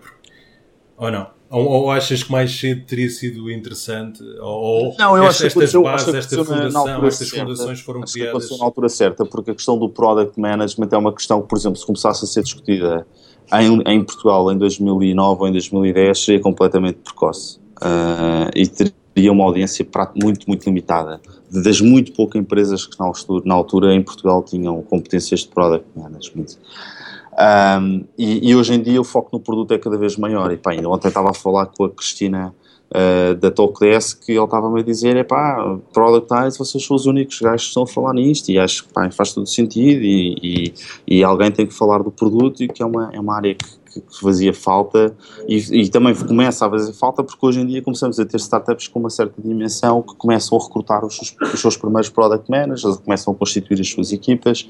E portanto Uh, é o que tu dizes. Eu acho que o timing, uh, de certa forma, tivemos sorte aqui com o timing, é um timing correto. Temos sorte, quer dizer, nós tra trabalhámos muito para fazer este timing acontecer, não é? De certa forma. Houve um período de experiência que se compreendeu que uma, uma equipa não pode ter apenas certos elementos, mas e, e, a maneira depois também como, como, como, um produto é desenhado, como ele é estruturado, como é que é pensado, uh, várias fases, ou qual é a visão de uma operação, ponto 2, ponto 3, uh, logo, logo no início, é, é, importante isso, isso, isso quando não se tem essa experiência uh, trabalhando para empresas como tu tiveste, uh, e se saltar logo para, para o mercado de trabalho a seguir à universidade, depois, depois terás que, através de muita validação e erro, Uh, erro, erro, falha ou por aí fora, é que consegues compreender que, ok, falta aqui alguma coisa e, e, e daí, daí a importância da, do, do, produto em, em, em, si.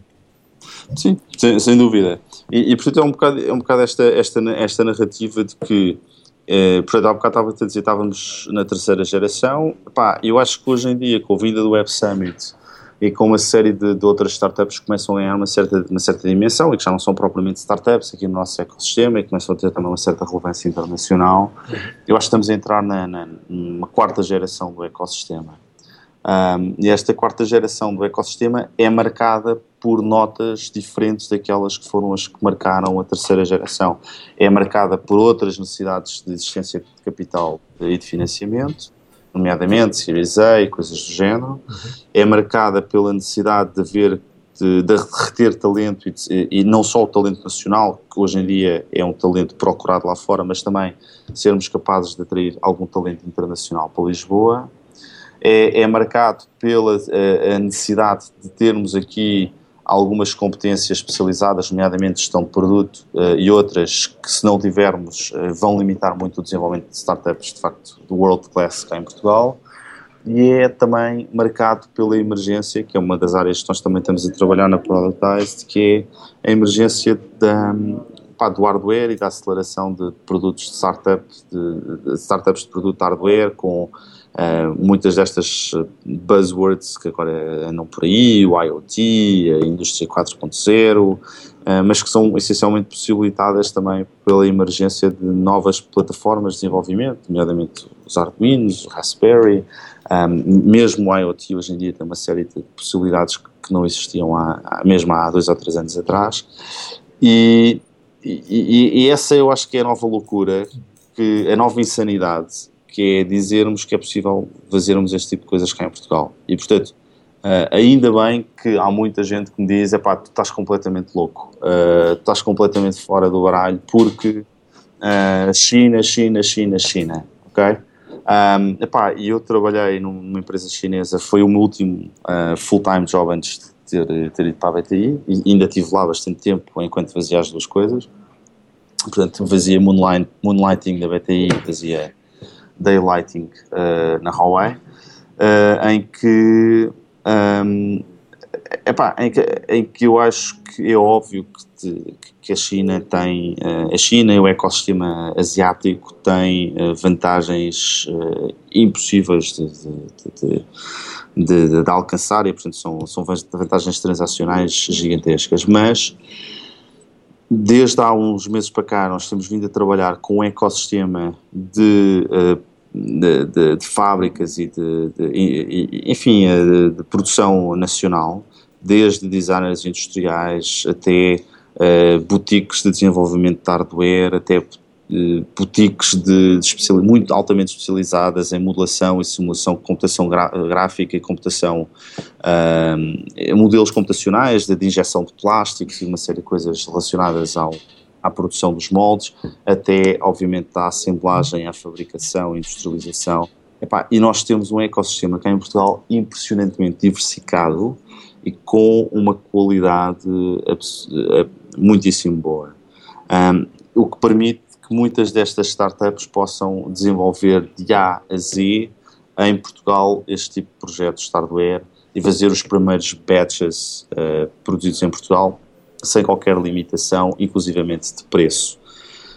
E, e, e, portanto, eu acho que da mesma forma como há 4 ou 5 anos atrás, ou há 6 anos atrás, quando se falava de startups, mobile web, e, e, se dizia que isso não era para nós, era para outros, uh, eu acho que hoje a narrativa é diferente e é um, é um bocado esta que eu, que eu, que eu te estou a apresentar, de que é possível fazer uh, productize in Portugal, é possível pensar, desenhar, engenheirar, produzir em Portugal.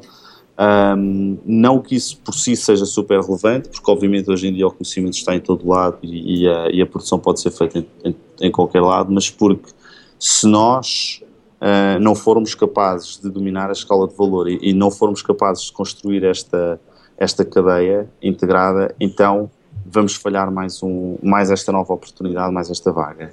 Um, e, e, da mesma forma como acho que não falhámos a última, uh, porque criámos estruturas em Portugal que permitiram uh, pá, uh, Startup Lisboa, BTI e uma série de outras coisas que popularam um pouco por todo o país e que permitiram a criação destes projetos, eu acho que um, eu acho que eu acho que o mesmo pode acontecer agora com esta quarta geração do, do ecossistema. Mas isso tem-se tem notado. Eu desta vez fiquei, fiquei surpreendido pela positiva.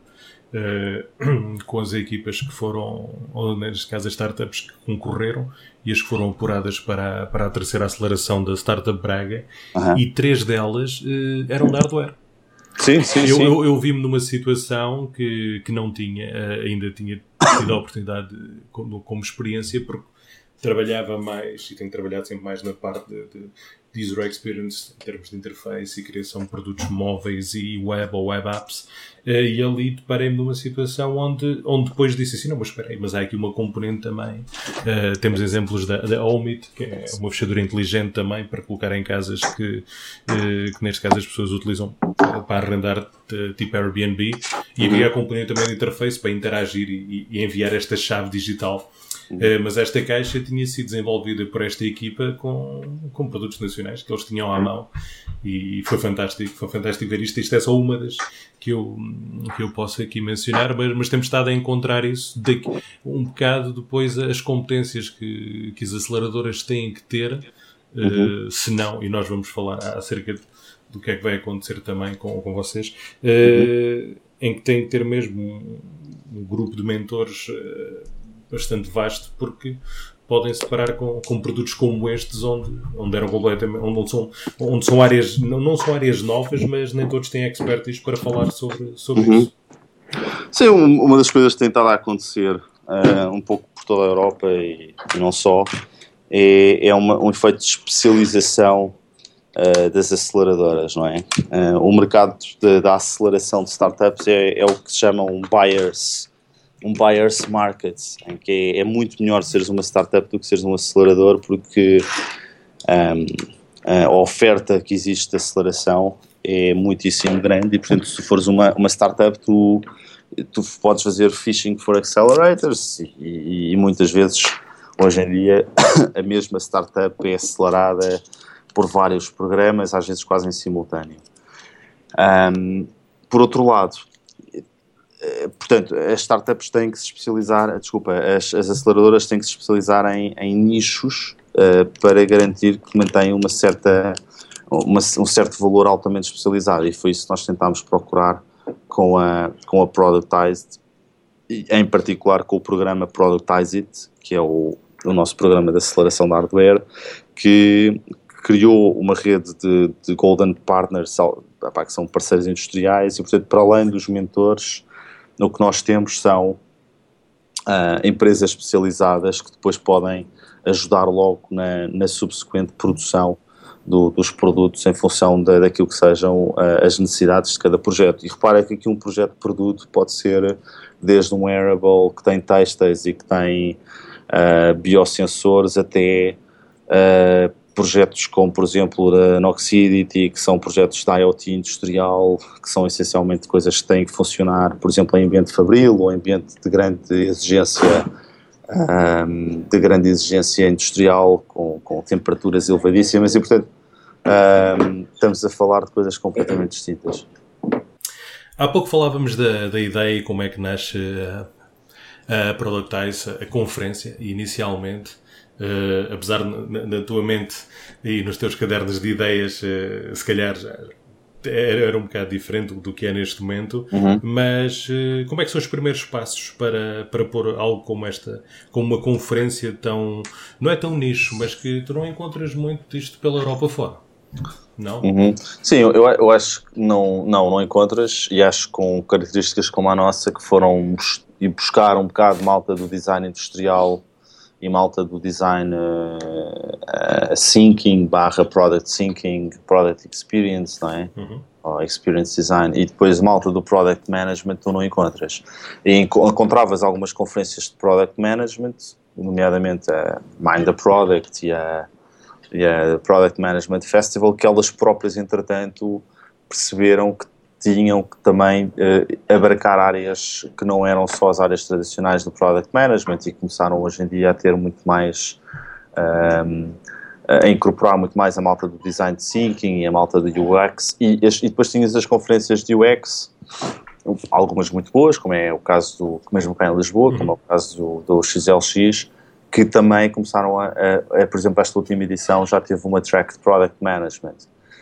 Um, e esta última edição deste ano. E, portanto, uh, o que eu acho que a novidade que nós trouxemos foi não sermos apenas uma conferência de Product Management, embora também não abundem as conferências de Product Management, mas sermos um, um espaço onde as pessoas que trabalham produto possam discutir numa numa, numa perspectiva um bocado holística e 360 graus, várias questões uh, em, em, que as pessoas que trabalham produtos estão envolvidas, nomeadamente desde o design thinking, desde o creative process até à, ao product management, que no fundo só existe depois do produto existir, não é?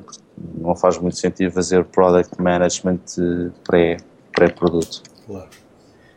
E vocês uh, foi realizada uh, o ano passado em outubro, novembro?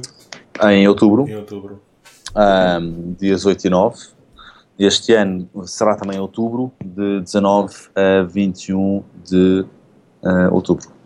Sendo que dia 19 é um dia, um, enfim, é, é um, não é um dia secreto, porque ele está, está visível no site, mas é um dia uh, reservado para founders, dash, uh, product managers. É, é, um, é, um, é um dia de training uh, também para, para os nossos sponsors, etc. E, e, e, sobretudo pessoas que querem ter um treino um, de dia inteiro com, nestas temáticas. Portanto, vamos ter quatro, quatro tracks de, de, de, de product management, product design, product um, product experience e product, product thinking. E depois no, no, no dia 20 temos uh, oito workshops. Um, estas oito workshops vão ser divididas em um, também na, nas mesmas quatro tracks, portanto estamos a falar de uh, Design Process for Startup Accelerators, do Alexis Bryan, Managing Global Design Teams, do Pierre-Yves Panis, da, Head of Phil, uh, Philips Design, uh, o, o, Ram Almog vem de Israel falar de Designing for Learning e Education, o Mark Kadish vem da Zing.com falar de uh, epá, mais processos internos que eles usam de, de strategic alignment dentro das equipas.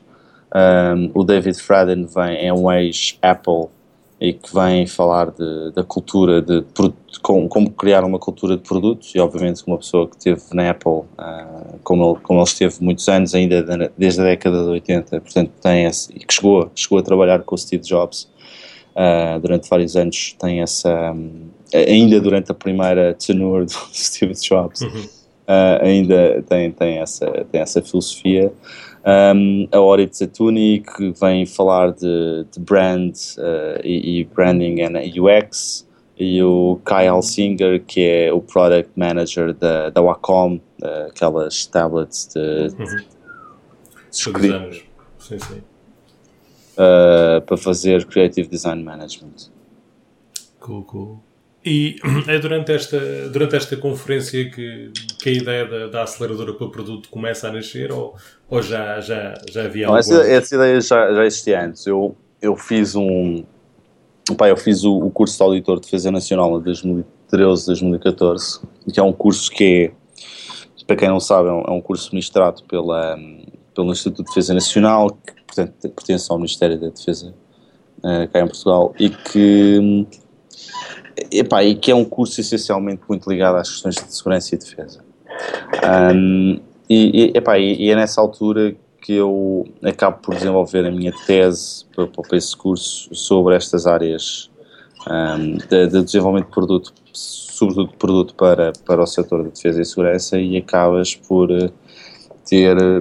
Um, epá, e acabo por fazer um bocado o levantamento do que é que existia, o levantamento também internacional, perceber algumas das, das falhas, e quando crio a Productized, crio logo com um conjunto de pessoas que, que estavam interessadas muito na, na, conferência, nas temáticas da conferência, muito uh, claramente interessadas nessa, nessa componente, mas também pessoas que têm uh, do design industrial, que vêm da gestão, que vêm de uma série de outras áreas também da, da eletrónica e que estavam interessadas na aceleração de produto. E, e, e, e portanto nós começámos o ano passado através de uma parceria com o Startup Pirates em que organizámos o, a primeira edição do Startup Pirates Hardware Edition. Foi uma edição que correu francamente bem, ao ponto, por exemplo, de em Madrid eles uh, outros organizadores terem, terem replicado e, de certa forma clonado um bocado aqui a experiência de Lisboa. Um, o que também só mostra que, que efetivamente epá, estamos, uma, estamos a, a eu acho que estamos a, a, marcar o passo e, portanto, não, não estamos propriamente aqui a copiar, a, a copiar ninguém. E, e, e criámos agora este ano um, um, modelo de aceleração próprio chamado Productized, que está dividido em duas fases. Portanto, uma primeira fase de aceleração que foi este fim de semana de 3 a 5 de junho e que teve vários projetos a, a concurso. Um, é que foi essencialmente market validation e, portanto, foi, foi mais fazer um bocado a, a validação do potencial de negócio de alguns destes projetos e depois uma segunda fase que será já de prototipagem intensiva de 16 a 23 de julho. Okay.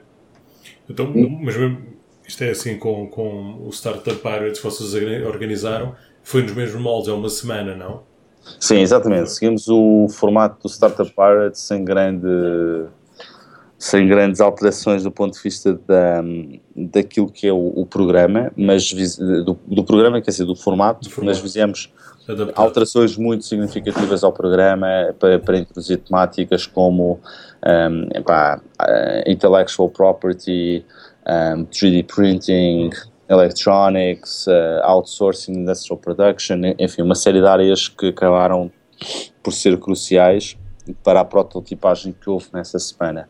E saíram lá projetos francamente interessantes, como foi o caso da Noxidity, que, é, que foi a vencedora, que é um projeto de um, industrial IoT, um, enfim, saíram também lá uh, projetos como é o caso do, do, do projeto do, do Michael Mameteu, que é um, enfim, um projeto de um, de um sistema de monitorização para a telemática, e portanto estes projetos acabaram uh, todos por ser desenvolvidos de, de, uma forma ou de outra de seguir o seu caminho, uh, ser depois acelerados pelo restante uh, ecossistema cá de Lisboa, seja, portanto hoje em dia há muitos programas de aceleração também já até corporativos, e, e, agora estão numa fase pré-industrial, e é nesta fase que nós depois também ajudamos as equipas através da nossa rede de parceiros a, a montar e industrializar o projeto. Um, sendo que às vezes é um pouco difícil explicar como é que Productize It e Productize Conference convivem, sendo que para nós faz todo o sentido que seja assim, porque são duas faces da mesma moeda. Um, a, a, a, conferência é uma, é, uma, é uma conferência mais avançada para projetos que já existem, para startups que já, já estão criadas, que estão a criar as suas equipas de gestão de produto ou que se querem enfim, começar a criar, ou, que, ou, ou, até equipas grandes que querem aprender novas metodologias. E o, a Productized está antes da Productized Conference para projetos que estão em early stage, muitas vezes ainda sem equipa. E tem sido esta, esta tentativa de trazer uh, projetos das universidades, dos centros de investigação, da, epá, de, de, alunos de doutoramento que querem dar corpo às suas ideias que, que nós uh, criamos a Productize It e que acreditamos que isto é uma resposta válida. Um, como, como qualquer outro projeto, pá, começámos agora e, portanto, de certa forma, isto é um bocado uh, voltar ao square one dos anos iniciais, da, da por exemplo, da BTI e ver um bocado que as coisas um, pá, ainda, estão a, ainda estão a uma velocidade relativamente... E compreender como é que elas funcionam, porque o que eu te perguntava, e tu falaste nas datas da, da Productize It, uhum. uh, nunca vai ser no formato que estamos habituados a ver de 3 a 4 meses. Estamos a, estamos a ver sempre isto em dois blocos, a validação e depois uh, a prototipagem. Porque o que eu uhum. perguntava era como é que vocês veem o vosso ano organizado, uh, quantas vezes é que isto poderá vir a acontecer. Pá, uma excelente questão. Tipicamente acontece duas vezes por ano, ok? Temos aqui uma, uma Summer Edition, que é esta aqui de de, de verão, essencialmente. Portanto, junho, julho uh, e em julho é claramente uma espécie de summer bootcamp em que as pessoas uh, e os projetos são desenvolvidos e são prototipados e depois faremos um acompanhamento ao longo durante vários meses e acreditamos que tipicamente pelo menos seis meses dos três melhores projetos para os ajudarmos a industrializar e a levantar dinheiro. E é essa a diferença que nós aqui trazemos para o jogo. E depois há uma Winter Edition que será depois da Productize Conference em dezembro e que e portanto que é dezembro e janeiro e portanto que no fundo fecha o, o ano. Portanto, são duas edições, o Deal Flow uh, são pá, cerca de 10 projetos qualificados por ano eh, e quando digo projetos qualificados, são projetos que tipicamente ou vão receber investimento ou que vão entrar em, eh, no upstream de outras, de outras aceleradoras mais, mais, mais especializadas. Um, essencialmente é, é, esta, é este o objetivo, é criar aqui um deal flow de 10 projetos da, da hardware por, eh, que de outra forma não existiriam, é importante perceber isto. Enquanto, por exemplo, os, os projetos que tipicamente vão para a Startup Braga ou vão para o Lisbon Challenge são projetos que já existem, Uhum. Os projetos que nós aqui estamos a trabalhar são projetos de uh, early stage que de outra forma não existiriam. Ou seja, são projetos que muito dificilmente aqueles empreendedores uh, teriam as condições ou o mind space para se dedicar àquilo e para fazer. Porque muitas vezes não são empreendedores, são proto-empreendedores, são investigadores, são, uh, epá, são alunos de doutoramento que têm que ser muito uh, dinamizados e, e, evangelizados para entrarem nisto. E, portanto, há aqui um trabalho de evangelização nas universidades, nos centros de investigação, etc., que está a ser feito e que nós temos vindo a fazê-lo de forma aturada e depois há uma segunda fase. E, portanto, uh, o, o, trabalho que nós fazemos aqui é um trabalho de criação de flow sem o qual uh, a nossa e que também é feito por outros noutras áreas, não é? Nomeadamente pelo Startup Weekend, que também estamos envolvidos, etc. Mas se este trabalho de criação de flow não for feito, a qualidade do deal flow típica e a quantidade de deal flow tende a ser reduzida e isso torna-se um, está-se a tornar óbvio para alguns dos projetos que, de, de, de, aceleradores que já existem, eh, que era o que eu te estava a dizer há pouco. Ou seja, uh, tu tiveste um efeito, de, começas a ter hoje em dia um efeito de esgotamento de stock de, dos bons projetos, porque os bons projetos já todos foram acelerados ou estão em vias de ser acelerados. Um, porque eram os projetos que estavam à espera que aparecessem vagas de aceleração. E, e tu vais falar com o nosso ecossistema, desde a Portugal Ventures à, à BTI, a quem quer que seja, uh, e os projetos portugueses que, que, que, são passíveis de ser acelerados, os bons projetos, não, não abundam, estás a perceber? São, são cada vez mais, mais difíceis. E, portanto, se não houver esta capacidade de semear para colher, uh, epá, o número de bananas que cresce naturalmente na natureza é baixo. Portanto, é preciso muita agricultura para que a quantidade, para, para, para cultivar bananas para alimentar a, a, procura mundial. É isso que nós estamos aqui a fazer, é cultivar bananas para para que esta procura de, de startups de qualidade seja, seja satisfeita. E aqui, como tu falaste também, um bocado ser o. Uh, não, não, voltar à estaca zero, mas tudo isto uh, tem, tem a ver com a aprendizagem e a própria educação também, uh, referente ao que falaste do, de, doutorados que querem pôr produtos ou querem colocar produtos no mercado, mas não têm um mindset que deve ser que um empreendedor ou, ou que alguém que compreende que o produto irá levar algum tempo uh, a ser comercializado. O que eu te perguntava a seguir era, o que, em Portugal principalmente, o que é que tu tens visto ou, ou que tens falado em, com investidores, porque estamos a falar de um tipo de investimento completamente diferente. Uhum. Uh, turnover, tempo em que aquilo, em que nem todos têm, têm a capacidade e conseguem ter a, e compreender o, o trabalho que está por trás do, do desenvolvimento de um produto. Sim, sem dúvida, é uma excelente questão também, porque de facto esse é um dos problemas. Um, um, portanto, o capital de risco tipicamente está muito orientado para coisas que têm, um, pá, que têm um retorno rápido e que não têm propriamente RD pela frente. E muitos dos projetos com os quais nós, nós trabalhamos uh, têm uma parte significativa do RD já feito, mas o, mas ainda potencialmente tem algum RD pela frente.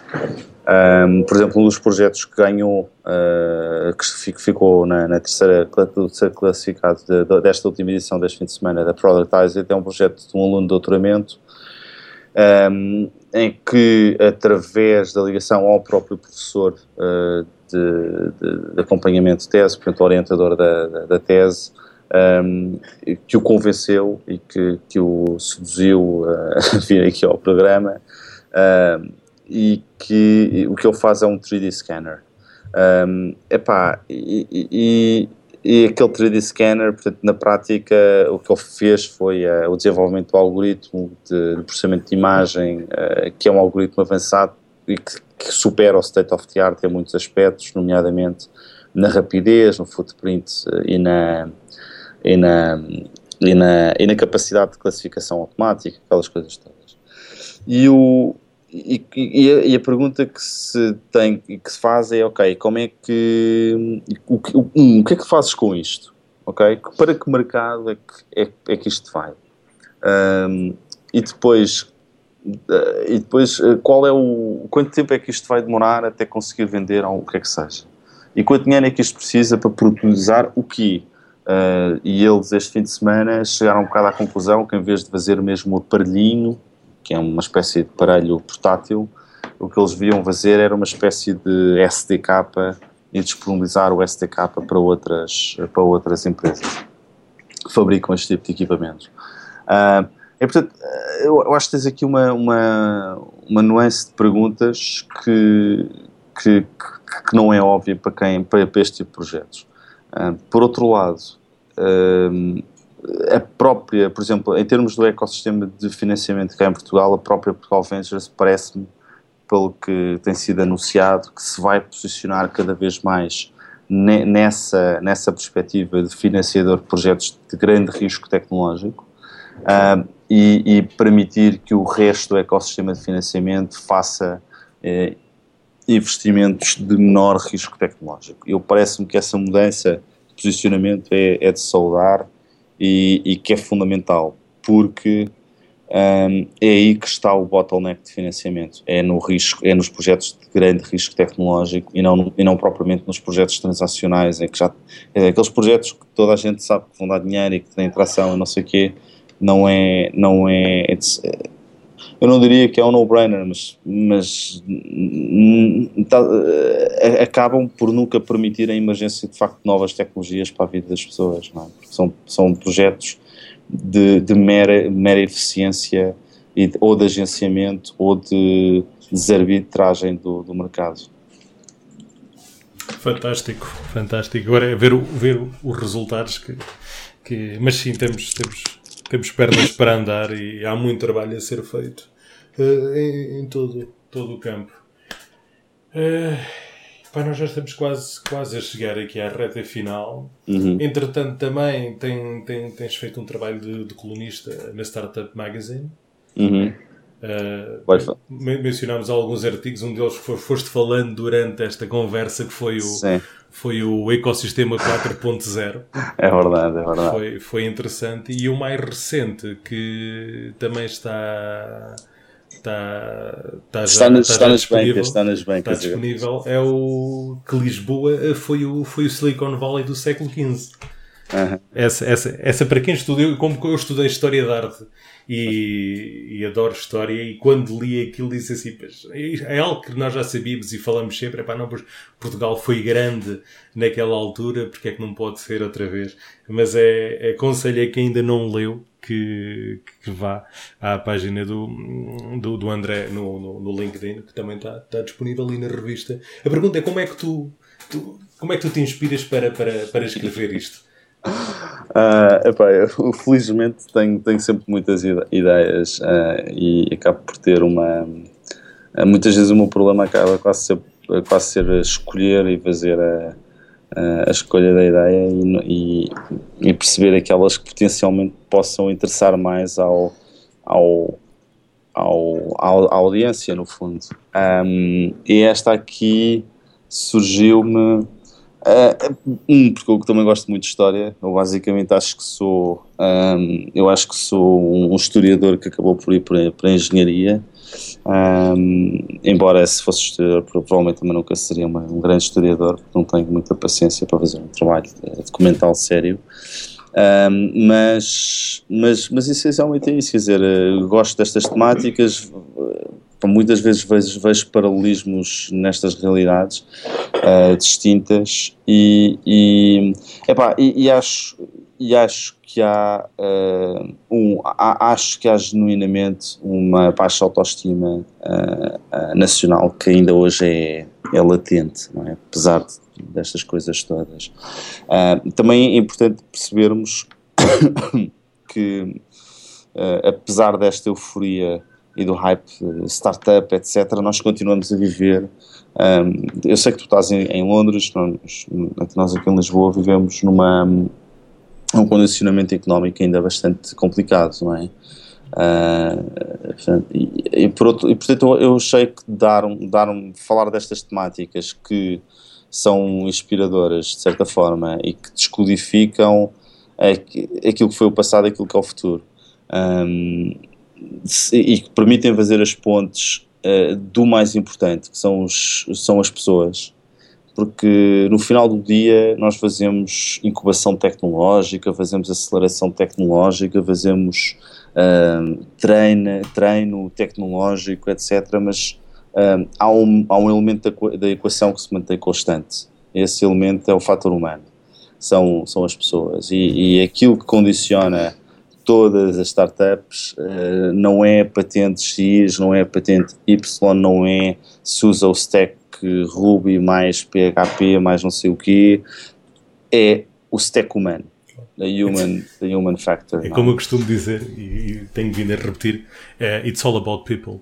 It's all about people. E é mesmo, e portanto, todos os meus, enfim, todas as minhas condicionantes, passagem por startups e por projetos, as BTI foram sempre condicionados por questões, nem sequer foram questões profissionais, pá, se o gajo é mais ou menos produtivo, etc., mas é, questões é, de fator humano, que são questões eternas, quer dizer, se, se pensares de, desde os te, dos textos clássicos da Antiguidade Clássica, de, né, Homero, ou do Homero, ou textos o que é que seja, eh, Camões, ou, tu, tu, tens sempre as mesmas, as mesmas continuidades e as mesmas discussões uh, relacionadas com o ego, relacionadas com uh, fatores psicológicos, fatores uh, humanos, fatores da inveja, fatores da, da soberba, e são, e são, acho que são esses fatores eternos um, que, que, condicionam a, a humanidade e, e, não a tecnologia. E, portanto, a, a, tecnologia tem sido sempre um, um, veículo mais do que propriamente um, um, mais do que propriamente um condutor.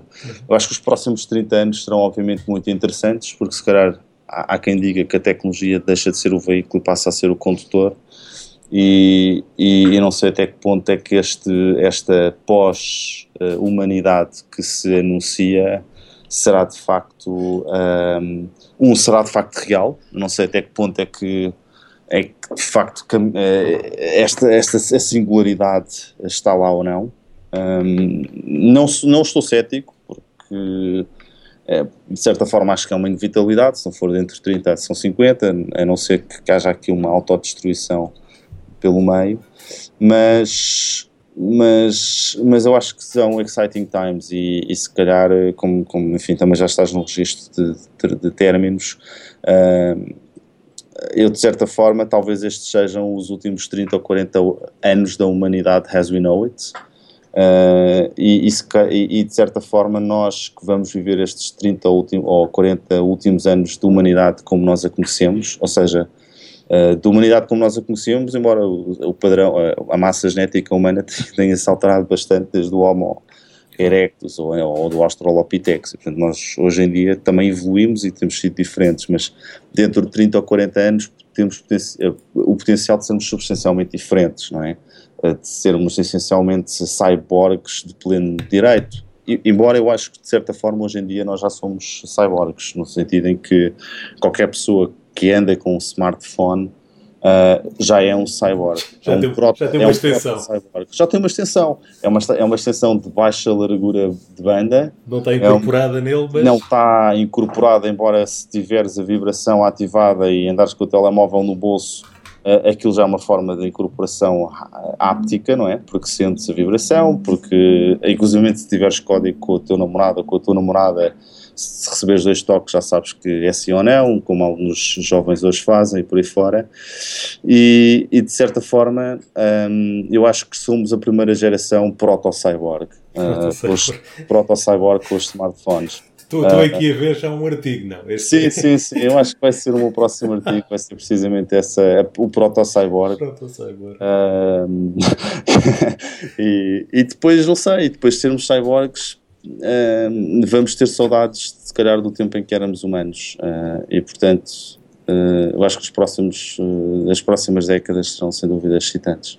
Excitantes, sim. Realmente, olhando para, para estas últimas duas ou estes últimos 15 anos, já, já podemos, já, já, já, já comprovamos e vimos muitas coisas.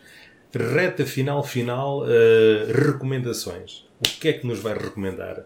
Em termos de, de, livros, de o que é que tu quiseres, até, até viagens, ou o que for. Não, uh -huh. não, não, limito, não limito, mas o que é que nos vai recomendar em termos de ou o que é que estás a ler neste momento, se gostas uh -huh. de ler, blogs? Uhum. Ok, então se calhar começava por, por viagens. Um, pá, eu, eu recomendo, um, não sei, talvez um bocado um registro mais pessoal. Uhum tenho viajado um pouco também, infelizmente, um pouco na Europa, um pouco por todo lado, mas na, uma, uma, viagem que marcou muito em 2009, antes de começar a, a BTI, foi a primeira viagem que fiz a Israel e que, e que, e que me permitiu ver o que é que era, o que é que Portugal poderia ser. Okay? Se fosse um país desenvolvido e se fosse um país que apostasse na inovação e na tecnologia a sério.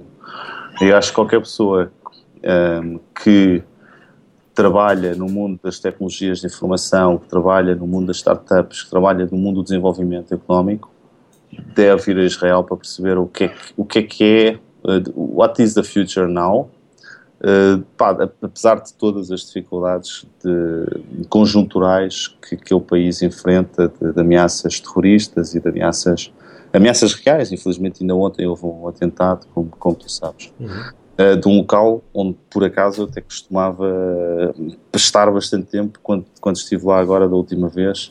Uh, e portanto, se, se, se lá tivesse, provavelmente seria, estaria envolvido na, naquilo que te faz pensar e pôr em perspectiva a tua segurança e, a tua forma de estar na vida. E acho que isso também é um dos, um dos elementos, acaba depois por ser um dos elementos que dinamiza aquele país, que é a perspectiva de que a tua vida é sempre uma coisa muito, muito relativa e, e, portanto, tens que ter uma certa pressão para, para fazer e para executar. Por outro lado, eh, de livros, epá, tenho uma leitura bastante eclética. Agora estou a ler eh, dois livros. Acabei de ler um livro fantástico que nunca tinha lido, que era um, The Road Ahead, do, do Bill Gates. Eu não sei se leste esse livro. Foi um livro que ele publicou em 1995 uh, e que foi o, o, primeiro livro do, do Bill Gates, uh, que acho também dos poucos, e que ele, em que ele fala do que, é, que era o futuro da tecnologia. Pá, e esse livro, a nível de recomendações, é interessante porque talvez seja aquele livro que mais me foi um livro que eu, em, em 95, quando se calhar tinha 14 anos, uma coisa que o valha, epá, eu quis ter comprado aquele livro, lembro-me perfeitamente de ter entrado numa livraria e ter querido comprar aquele livro.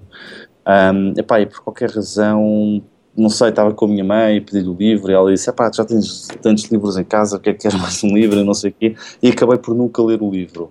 Epá, e também nunca me dei ao trabalho de comprar o livro, etc. E, e arrependi-me profundamente agora quando li o livro, 25 anos depois, de, 25 não, desculpa, 20 anos depois, não é? 21 anos depois, de não ter lido, não ter lido o livro quando tinha 14 anos porque o livro de facto é, é omnisciente numa série de questões que aborda desde smartphones, desde a web, desde uma série de coisas que, que o livro prevê. Uh, e acho que de certa forma o, o livro foi até mal. Uh, talvez não tenha recebido o, aplauso e a crítica que, que, merecia. Mesmo em retrospectiva, depois estive a ver alguns reviews que foram feitos ao livro recentemente, em 2012, 2013, de género, ah, afinal o Bill Gates era um gênio, nós é que não sabíamos. Uh, mas eu acho que ele de facto tem uma série de coisas interessantíssimas no livro mesmo para quem o quiser ler, revisitar 21 anos depois. Aqui, aqui está um bom exemplo de o que é, como é que teria sido o André Exatamente, antes é do livro. André, antes de se tivesse lido aquele livro em nosso... Ler o livro em 95 é completamente o que ler o livro agora, porque isto é assim, tu lendo o livro agora é do género, ah, realmente isto aconteceu nesta altura, ou há quatro anos atrás, ou há dois anos, eu mas tava, em, em 95... Estava a pensar nisso, e estava a ler o livro, estava a, ler, estava a sublinhar, a dizer, fogo, mas isto aconteceu, isto é mesmo assim. E, e tu oh. fechas o livro e tens, tens, tens vários, vários marcadores a dizer assim, Skype, videoconferência, sim, sim, sim, aplicações móveis, tablets... Claramente, tudo, pá, Netflix, etc. E, e, portanto, pensa só, imagina que alguém vinha do futuro e dizia, pá, lê este livro que isto é o que vai acontecer nos próximos 20 anos e tu não lias, epá, no mínimo hum, chamavam-os, era estúpido, não é? Portanto, faz, lembrar aquele almanac do, dos resultados do, do Back do, to the Future. Do, Back, do Back to the Future, exatamente. E portanto, às vezes temos a oportunidade de ler o almanac do Back to the Future e não o lemos e deixamos passar a oportunidade. Eu acho que de certa forma aquele livro teria sido uma espécie de, de almanac. Uh, mas esses almanacs também só servem se tu apostares, não é? Porque claro. podes ter o melhor almanac do mundo. Eu às vezes penso muito nisso. Penso, um, se te dessem um almanac com, uh, por exemplo, as subidas e as descidas da bolsa nos próximos, para a evolução bolsista para os próximos 20 anos, o que é que tu fazias com aquilo? Será que ias a correr, a apostar na bolsa e a jogar? Ou ignoravas solenemente e ias à tua vida? Um, e portanto, eu, tudo depende execution podes ter as melhores ideias do mundo, podes ter uh, um roadmap do que é que vai ser o futuro, mas se tu não fizeres nada com essa informação, epá, não te serve absolutamente nada. Ação. Ótimo. Ação. Então ficamos com esse, com esse, apenas com esse livro? Ok. Uh, sim, pá, também estou okay. a ler a biografia do, do Harry Kissinger, mas uh, do Niall uh, Ferguson, que é um dos meus, uh, dos, dos, meus atores, autores favoritos e da, das minhas grandes inspirações, do género, quando eu for grande quero ser como ele, um, que é que ele, por acaso é historiador, portanto se calhar é que eu estava a dizer há pouco. Toca sempre que, que eu, eu, acho que, que, são pessoas, sobretudo se tu, se tu tiveres um, um background ou, ou, humanidades ou tecnológico, fores capaz de fazer a ponte entre as duas áreas, que eu, que eu, que eu acho que ele faz muitíssimo bem, em, há muitos livros que, que escreve, uh, tu ficas com uma perspectiva do que é o mundo, que é. Um, ehm, do que são o relacionamento uh, entre os povos e as e a complexidade enorme em que nós vivemos e dá-te um, uma profundidade de pensamento que, que eu acho que é invejável. Uhum. Fantástico. André, mais uma vez, obrigado. Uh, quem quiser saber mais sobre ti, uh, LinkedIn, Twitter, uh -huh. vamos colocar isso tudo na, nas notas, okay. uh, incluindo a informação da, da conferência e, -huh. quando. Sim, é assim, a forma mais prática de me encontrar é no LinkedIn, um, em Marquê, ou no Twitter, a Marquê, também sou colunista na, na, Startup Magazine e, portanto, tenho lá um, uma secção de artigos de opinião. Um, e, portanto, essas são as formas mais, mais práticas. Se quiserem saber mais sobre a Productize Conference, basta ir a, a www.productized.co cool. ou escrever Productize Conference no, no Google. Yeah, e aparece. E aparece. Ok, fantástico. Espero que tenhas gostado, assim como eu gostei, e, e quem nos vai ouvir também vai, vai passar um bom tempo. Espero que sim. Obrigado, Rui, pela oportunidade e, e votos de, de, boa continuação de, do capítulo, que é, é, um dos meus podcasts favoritos. Obrigado. Olha, antes de mais, antes de terminarmos, uh, quem é que tu recomendas? Agora tenho feito sempre esta pergunta. Uh -huh. uh, quem é que tu recomendas que seja, seja entrevistado? Para além de já haver uma lista, mas gostaria de pelo menos três pessoas que tu gostarias de ouvir no, no capítulo. Uh, Pá, uh, eu gostei muito da entrevista que fizeste à Carla, desculpa, à Cristina Fonseca da Talkdesk. Uhum. Um, talvez o co-founder dela, o Tiago, o Tiago. Uh, que já devem ter surgido certamente. Um, epá, tenho, como foi apanhado um bocado de surpresa, talvez o, pessoas que estavam cá no ecossistema, olha, o Leonardo Xavier da da Codis, não sei se sabes quem é. Ok, sim. Uh, o André Ribeirinho.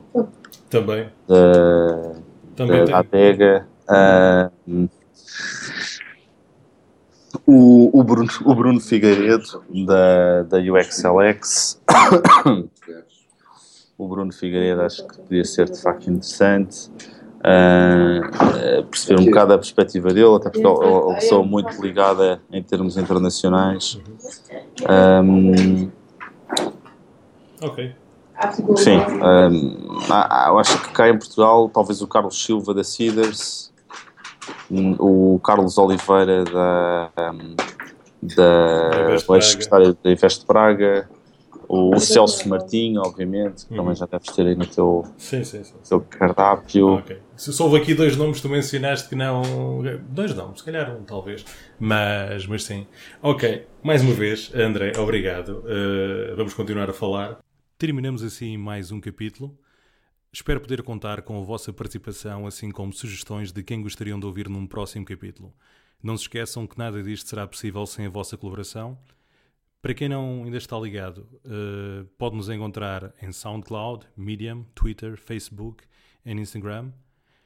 Basta procurar por Podcast Capítulo em todos eles. Abraço e obrigado, e até um próximo capítulo.